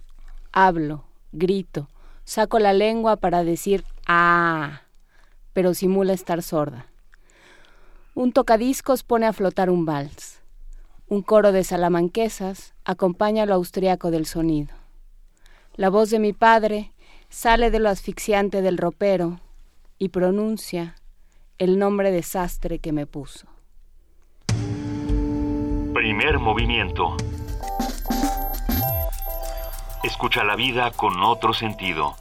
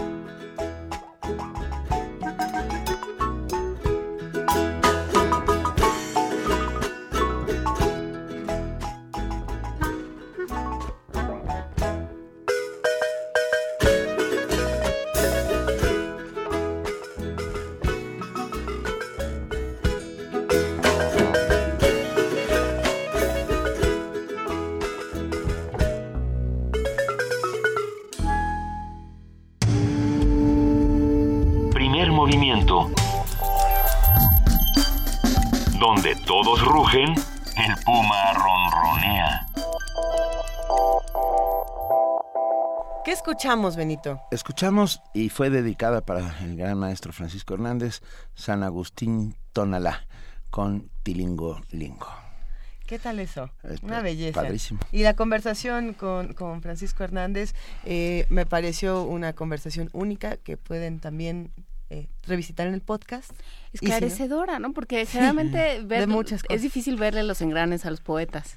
Muy difícil, son, son esquivos. Ajá, ento- y, No se y la verdad fue muy generoso al Muy. explicar cómo funciona, cómo trabaja, qué hace y por qué, de dónde sale. Es un, es, un, es un personaje entrañable, maravilloso, y es un poeta, de verdad, Y abre la invitación a que todos vayamos a la Feria del Libro Independiente que está en la librería Rosario Castellanos, en la Condesa, esta librería del Fondo de Cultura Económica. Visiten todas las editoriales independientes que están por allá, las independientes, no tan independientes. Eh, hay presentaciones de libros todos los días y les prometemos que no quedarán decepcionados. Por lo pronto, nosotros en este momento vamos a platicar con el doctor Jorge Enrique Linares. Él es director del Programa Universitario de Bioética y como lo hacemos todos los miércoles, vamos a platicar. Querido Jorge, ¿cómo? Buenos días. Hola Luisa, ¿cómo están Benito? Juana Inés, ¿cómo les va? muy bien, estamos muy contentos Qué bueno. de estar contigo y, y de hablar de lo que vamos a hablar. Sí, Porque te, acuerdas que fue un- una suerte de reto? Exacto.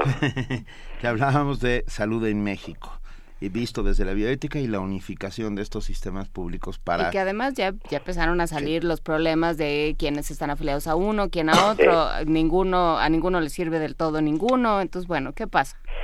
Pues eh, se ha eh, anunciado, la, la, la Secretaría de Salud ha anunciado que van a iniciar a intercambiar, va a iniciar el intercambio, digamos, de, de, de operaciones, fundamentalmente cerca de, de 700 servicios entre el IMSS y el ISTE, lo cual o sea, no implica que los usuarios podamos eh, por nuestra cuenta propia ir a otro a otro este servicio al que estamos afiliados, sino que entre los eh, sistemas se intercambiarán pacientes dependiendo de las capacidades y de las habilidades que tiene cada sistema y cada hospital para operaciones las más demandadas, las 100 operaciones más demandadas y servicios eh, según el estudio que se ha hecho. Esto es un primer inicio para fusionar o unificar los sistemas públicos de salud porque en efecto esta dispersión eh, o fragmentación pues ha creado un desorden tremendo. También se sabe que en el Seguro Popular pues se han afiliado eh, muchas personas, millones de personas que están afiliadas al IMSS o al ISTE y se han duplicado los servicios. Además, recuerden, se anunció que se incorporaban todos los estudiantes de educación superior de las eh, universidades públicas al IMSS. Yo espero que hayan hecho bien los cálculos de qué significa incorporar tantos eh, estudiantes, que si bien los jóvenes demandan em, normalmente menos servicios de salud, sobre todo de, cirugías o tratamientos intensivos, pues es un buen número que en efecto estaba desprotegido. Eh, pues sigue siendo uno de los grandes problemas que tenemos en el país, unos problemas de, desigualdad y de eh, pues desarrollo inequitativo, eh, porque los servicios públicos de salud no han alcanzado realmente la cobertura que deberían, siguen estratificados y fragmentados por el tipo de, contratación o de ingreso que tienen las personas. Y pues ya hace mucho tiempo que se han planteado planteado diferentes propuestas para reestructurarlo y hacerlo realmente un sistema universal para que todo el mundo pueda tener acceso financiando estos sistemas por vía, vía de los impuestos fundamentalmente el IVA o de impuestos especiales y no tanto por el ingreso de las personas porque si uno es trabajador del Estado, digamos, por ejemplo, todos en la UNAM, pues está afiliado al ISTE y eso es en realidad también una condena porque eh, los servicios se han saturado, porque no siempre están disponibles porque ha habido muchos problemas. Y la gente que está en el sector, digamos, privado, eh, debe ser afiliada al IMSS, pero también con sus, eh, con sus reservas.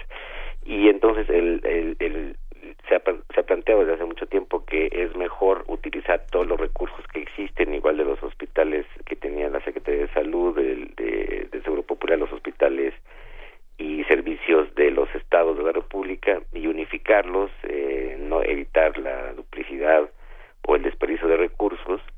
Y ahora lo que parece es que eh, resulta que los costos son muy diversos, todo por las, eh, las pensiones y los costos de servicios, porque cada institución, insiste Seguro Popular y demás servicios públicos que hay en el país, tienen sus propios tabuladores y eso parece un poco extraño, ¿no? Entonces, si se logra unificar esto, parece un problema administrativo, económico, que no, no es fácil de, resolver, pero tampoco imposible. Podríamos avanzar a un sistema público unificado, universal, que, que sí eh, se, se, sabe, con experiencia de otros países, puede ser una diferencia muy importante empezar a reducir desigualdad en el país por, eh, por eh, acercar, digamos, los servicios de salud, sobre todo primarios, a la población en general, sin distingos de cuál es su ingreso, ni dónde trabaja, ni para quién trabaja. Sí, ayer platicábamos eh, con el doctor Soya de del programa universitario para el estudio de la interculturalidad. Y él hablaba de salud y población indígena y decía es que no es posible que sigan que se, que eh, enfermedades que en teoría ya estaban erradicadas que ya no le daban a nadie le den a nuestra población indígena porque no hay servicios de salud digo entre otras muchas cosas no además de asuntos de nutrición y de y demás, este, porque no hay servicios de salud que curen cosas que ya no, de las que la gente ya no se tendría que enfermar en teoría. Sí, el, el, gran problema es que, bueno, los índices eh, se ven los, en los informes de desarrollo de, de la ONU. Eh, el problema es que los índices de salud no mejoran en México. Entonces, esa es una razón muy clara, de, pues digamos, objetiva de que el sistema de salud pues no está funcionando adecuadamente. Y desde luego eh, reproduce las desigualdades del país, este está concentrado los servicios en las, en las ciudades, las grandes ciudades, eh, los recursos que se destinaron al seguro popular en los estados de la República, pues se han perdido misteriosamente muchos de ellos. Ese es otro tema. No se lograron construir las instalaciones, los hospitales, no se contrataron más médicos, entonces es un enorme problema político administrativo que está afectando la salud pública eh, y que pues es necesario unificar este sistema, o sea, eso es un trabajo titánico sin duda, pero pero tiene que hacerse. Sí, digamos, todos los, todas las taras del país, ¿no? La corrupción, eh, la desigualdad, la pobreza, la inseguridad, porque también si, si están matando médicos en, en Veracruz o, o, o, se les está se les está secuestrando o, o si realmente empiezan a, a, a tener problemas por, eh, por la misma profesión, pues con, con menos razón tienes acceso a salud. O sea, todo lo que lo que eh, asola, azuela, todo lo que eh, tiene en vilo a este país, para no hacerme bolas, todo lo que tiene en vilo a este país pasa también por la salud. Exactamente, y es, es uno de los grandes pendientes del país, lo hemos dicho muchas veces aquí en los comentarios en primer movimiento, mientras no podamos tener un sistema e, eficiente, adecuado, funcional, que racionalmente utilice los recursos, pues no vamos a avanzar en muchas otras cosas y hemos perdido muchos años eh, desperdiciando los recursos eh, por todos estos problemas de orden administrativo, político, incluso sindical y que han afectado la salud de todos de todos los, los mexicanos.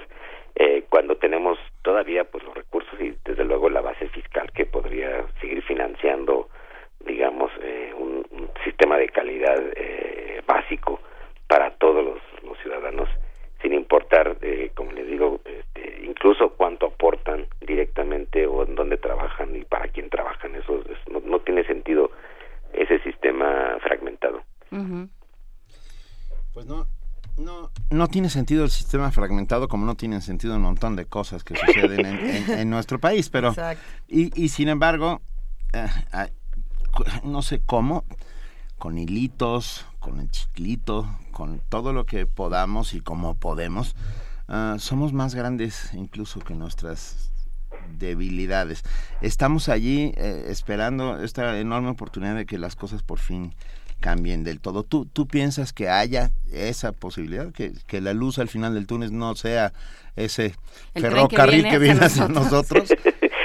pues se ve una lucecita, digamos, es una, les digo, esta, esta medida es un primer paso en la dirección correcta, yo creo. Eh, pero desde luego, pues falta falta un plan eh, más estructurado y todo un, toda una reestructuración que, se podría lograr. Es una de las reformas que quedó pendientes eh, los, pues, en los últimos años, ¿no? Eh, ya ven que se han hablado de reformas estructurales de todo tipo. Esta sí es una reforma estructural de un sistema público que organiza el Estado, ¿no?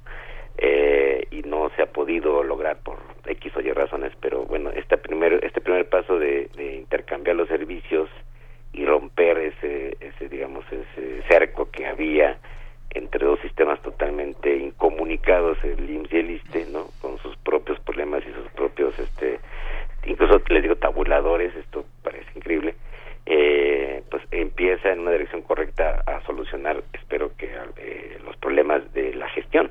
Eh, quedan muchas otras cosas pendientes, la compra de los medicamentos, la distribución, la contratación de nuevos médicos, etcétera. Eh, y porque finalmente eh, las experiencias de otros países que tienen sistemas públicos unificados pues eh, nos enseñan que esa es la vía más adecuada. Tampoco es una solución mágica, obviamente, pero pero cumple con los objetivos de garantizar un derecho básico que está en la Constitución, nada más y nada menos ahora que está hablando de constituciones, uh -huh. el derecho de atención a la salud para todos los mexicanos. Y eso el Estado mexicano no ha podido, no ha querido, ha sido incapaz de, de cumplirlo, eh, digamos, con la mínima calidad. Esto es uno de los grandes problemas nacionales, tenemos que insistir en eso y la universidad sin duda puede contribuir con muchas ideas y eh, investigaciones y datos muy concretos de qué es lo que está pasando actualmente como lo que señalaban ustedes eh, el, el, el, recrudecimiento de enfermedades digamos que deberían haber estado erradicadas o de uh -huh. padecimientos que claramente se asocian a la, a la pobreza a la marginación y que pues el país no avanza en términos globales en, en, mejorarlo, ¿no?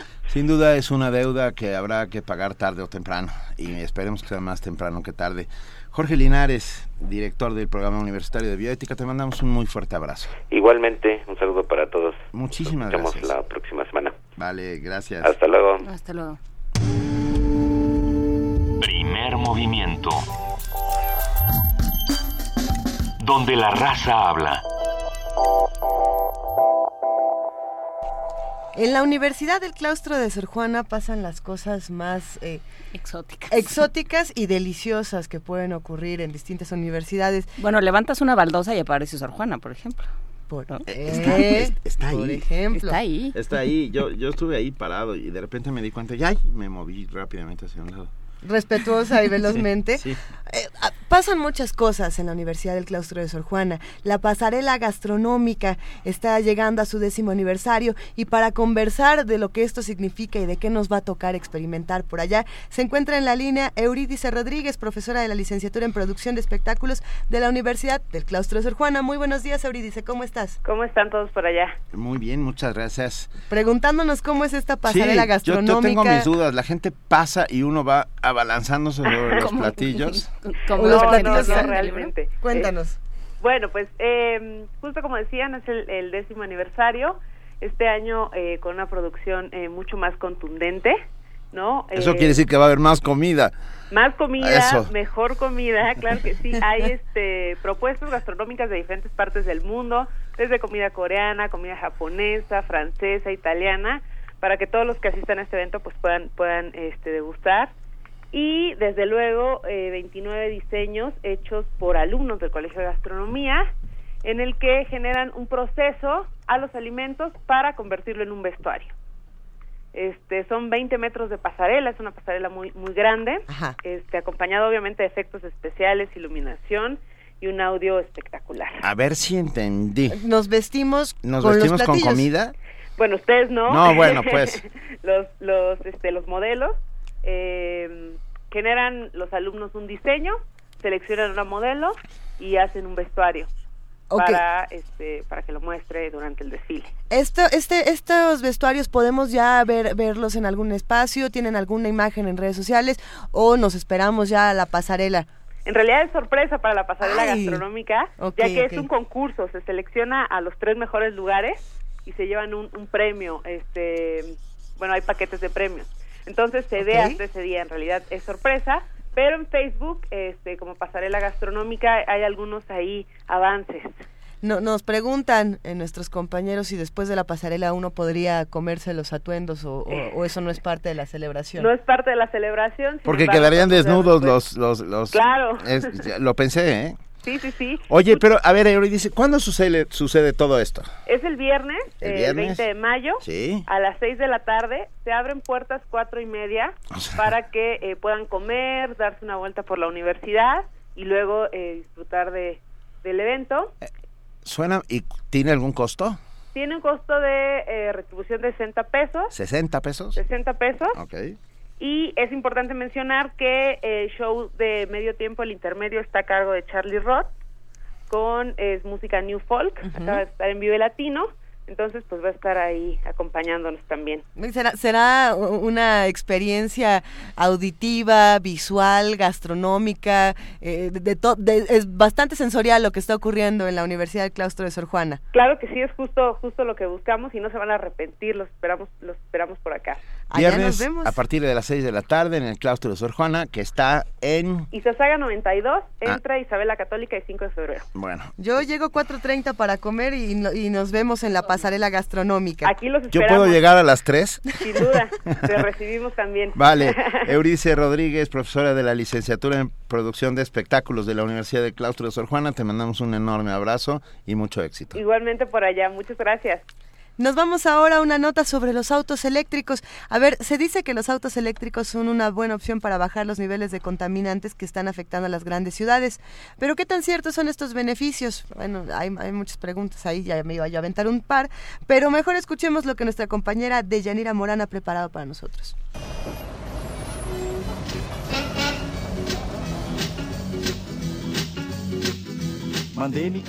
Hoy los autos eléctricos son vistos como una opción para reducir los índices de polución atmosférica. Sin embargo, ¿qué tan viables son? ¿Qué tan cierto es que contaminan menos? El doctor Aaron Hasilevich, investigador del Centro de Ciencias de la Atmósfera de la UNAM, señaló que hay estudios que revelan las ventajas de los autos eléctricos. Uno muy importante fue el de la Union of Concerned Scientists de Estados Unidos, que recientemente demostró que estas unidades sí son una opción para reducir las emisiones de efecto invernadero hasta en un 50% respecto a una convencional. Sin embargo, no podemos perder de vista que los eléctricos contaminan más en su fabricación que la de uno de combustión, y es hasta después de un año de uso que se pueden observar sus beneficios al ambiente. Esto si la energía de la cual se alimentan proviene de una planta de gas natural y energías limpias. Hoy, en este año, podemos decir que eh, los automóviles eléctricos, siempre y cuando sean alimentados de una fuente relativamente limpia de electricidad, que como puede ser el gas natural, en efecto pueden reducir las emisiones de efecto de gas invernadero a nivel mundial. Un vehículo eléctrico emite un 15-20% más eh, de efecto invernadero al fabricarse con respecto a un automóvil convencional, pero si tomamos en cuenta su uso, después de aproximadamente un año empieza a adquirir ventajas estas unidades operan ya en nuestro país. Sin embargo, su costo no es accesible para la mayoría, pues oscila entre los 600 y los 800 mil pesos. El doctor Hasilevich estima que aún no estamos preparados para adoptar esta tecnología. Necesitamos eh, tener eh, fuentes limpias de electricidad. Eh, tenemos ciertas ventajas, por ejemplo, aproximadamente 15-20% de nuestra electricidad es generada a través de hidroeléctricas, pero nuestro sistema se sobrecarga eh, como está ahorita, se sobrecargaría tras la demanda de tener, si tenemos, empezamos a tener muchos vehículos eléctricos, eh, no sé si eh, nuestra red sea capaz de sostener esta nueva demanda de energía.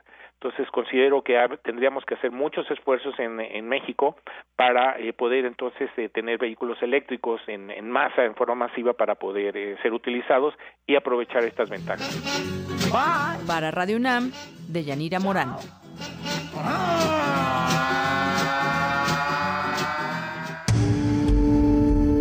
Primer movimiento. Donde todos rugen, el puma ronronea.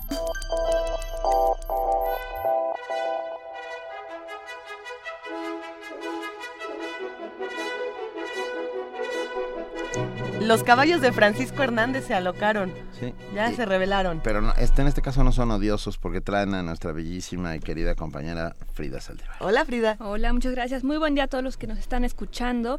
Los invitamos a que nos sintonicen aquí en el 96.1 de FM a la una de la tarde, ya que podrán escuchar La Torre de Londres, una serie documental sobre la dramaturgia shakespeariana con la compañía Teatro Carcelario. A las 2.20 de la tarde los invitamos a escuchar la serie El Camino del Cangrejo, donde podrán conocer, como diría Woody Allen, todo lo que siempre quiso saber sobre el cáncer, pero no se atrevió a preguntar. Mitos, causas, tratamientos, visiones antropológicas y más. Y para los melómanos que gustan de conocer la forma y el contexto en que los compositores realizan sus obras, escuchen Testimonio de Oídas con Ana Lara, compositora y maestra mexicana, el jueves a la una de la mañana. O bien hoy se pueden desvelar y escucharla a la una. En el 860 de AM en punto de las 18 horas podrán escuchar en nuestros radiodramas el caso de las petunias pisoteadas de Tennessee Williams y a las 11 de la noche en La llave, la clave, la nave, el ave del tiempo, podrán viajar a tierras donde todos son hijos de Pedro Páramo. Hoy es la tercera parte de la obra de Juan Rulfo. Y los invitamos finalmente a que nos escuchen por internet en www.radiounam.unam.mx y síganos en redes sociales Facebook, Twitter e Instagram como Radio UNAM. Muchas gracias, Frida Saldívar. Excelente día a todos. gracias, querida Frida. Mañana es jueves. Mañana es jueves de autoayuda. ¿Qué hacemos con... ¿Por qué, por qué nos llama la violencia? ¿Por qué, ¿Por qué de pronto en, abrimos una red social y lo que hay son imágenes violentas? ¿Por qué existe el gore, el snuff, el, todas estas eh, imágenes y manifestaciones de la violencia, ¿qué nos llama de lo obsceno? Hablaremos de ello. Del morbo. Y, eh, del morbo y de qué, qué, qué, exactamente es lo que entra en juego. ¿Y qué plataformas están no, no, promoviendo, sino permitiendo que esto suceda por cierto tipo de reglamentaciones? ¿no? Eso también es interesantísimo. Hablaremos de qué pasó con la izquierda en América Latina, de, desapareció, no desapareció, está por ahí. Ahí, ahí, anda. Ahí anda Macri. Sin embargo, se mueve o no. Okay. Vamos a hablar de ello y vamos a hablar como todos los jueves con Alberto Betancourt y, su propuesta de mundos posibles. Venga. Muy bien. Muchísimas gracias, querida Juana Inés de esa, querida Luisa Iglesias. Gracias a todos los que hicieron posible este programa y lo hacen todos los días. De verdad, un equipo es un privilegio trabajar con todos ustedes. Muchas gracias, querido Benito Taibo. Y sobre todo gracias a ustedes que están ahí haciendo comunidad diariamente con nosotros. Uh, de verdad, para nosotros es, es es maravilloso saber que ahí están y que nos escriben y que tienen nombres y apellidos o hasta seudónimos. Se agradece enormemente. Nos vamos. Esto fue Primer Movimiento. El mundo desde la universidad.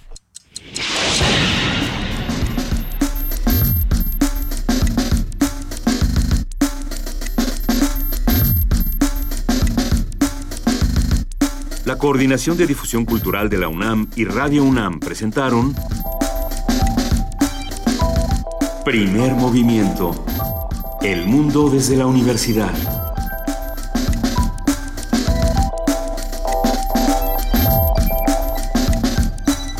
Coordinación de invitados Amalia Fernández y Miriam Trejo. Redes sociales Vania Nuche. Operación técnica Arturo González. Producción Frida Saldívar, Francisco Ángeles, Tamara Quirós y Silvia Cruz Jiménez.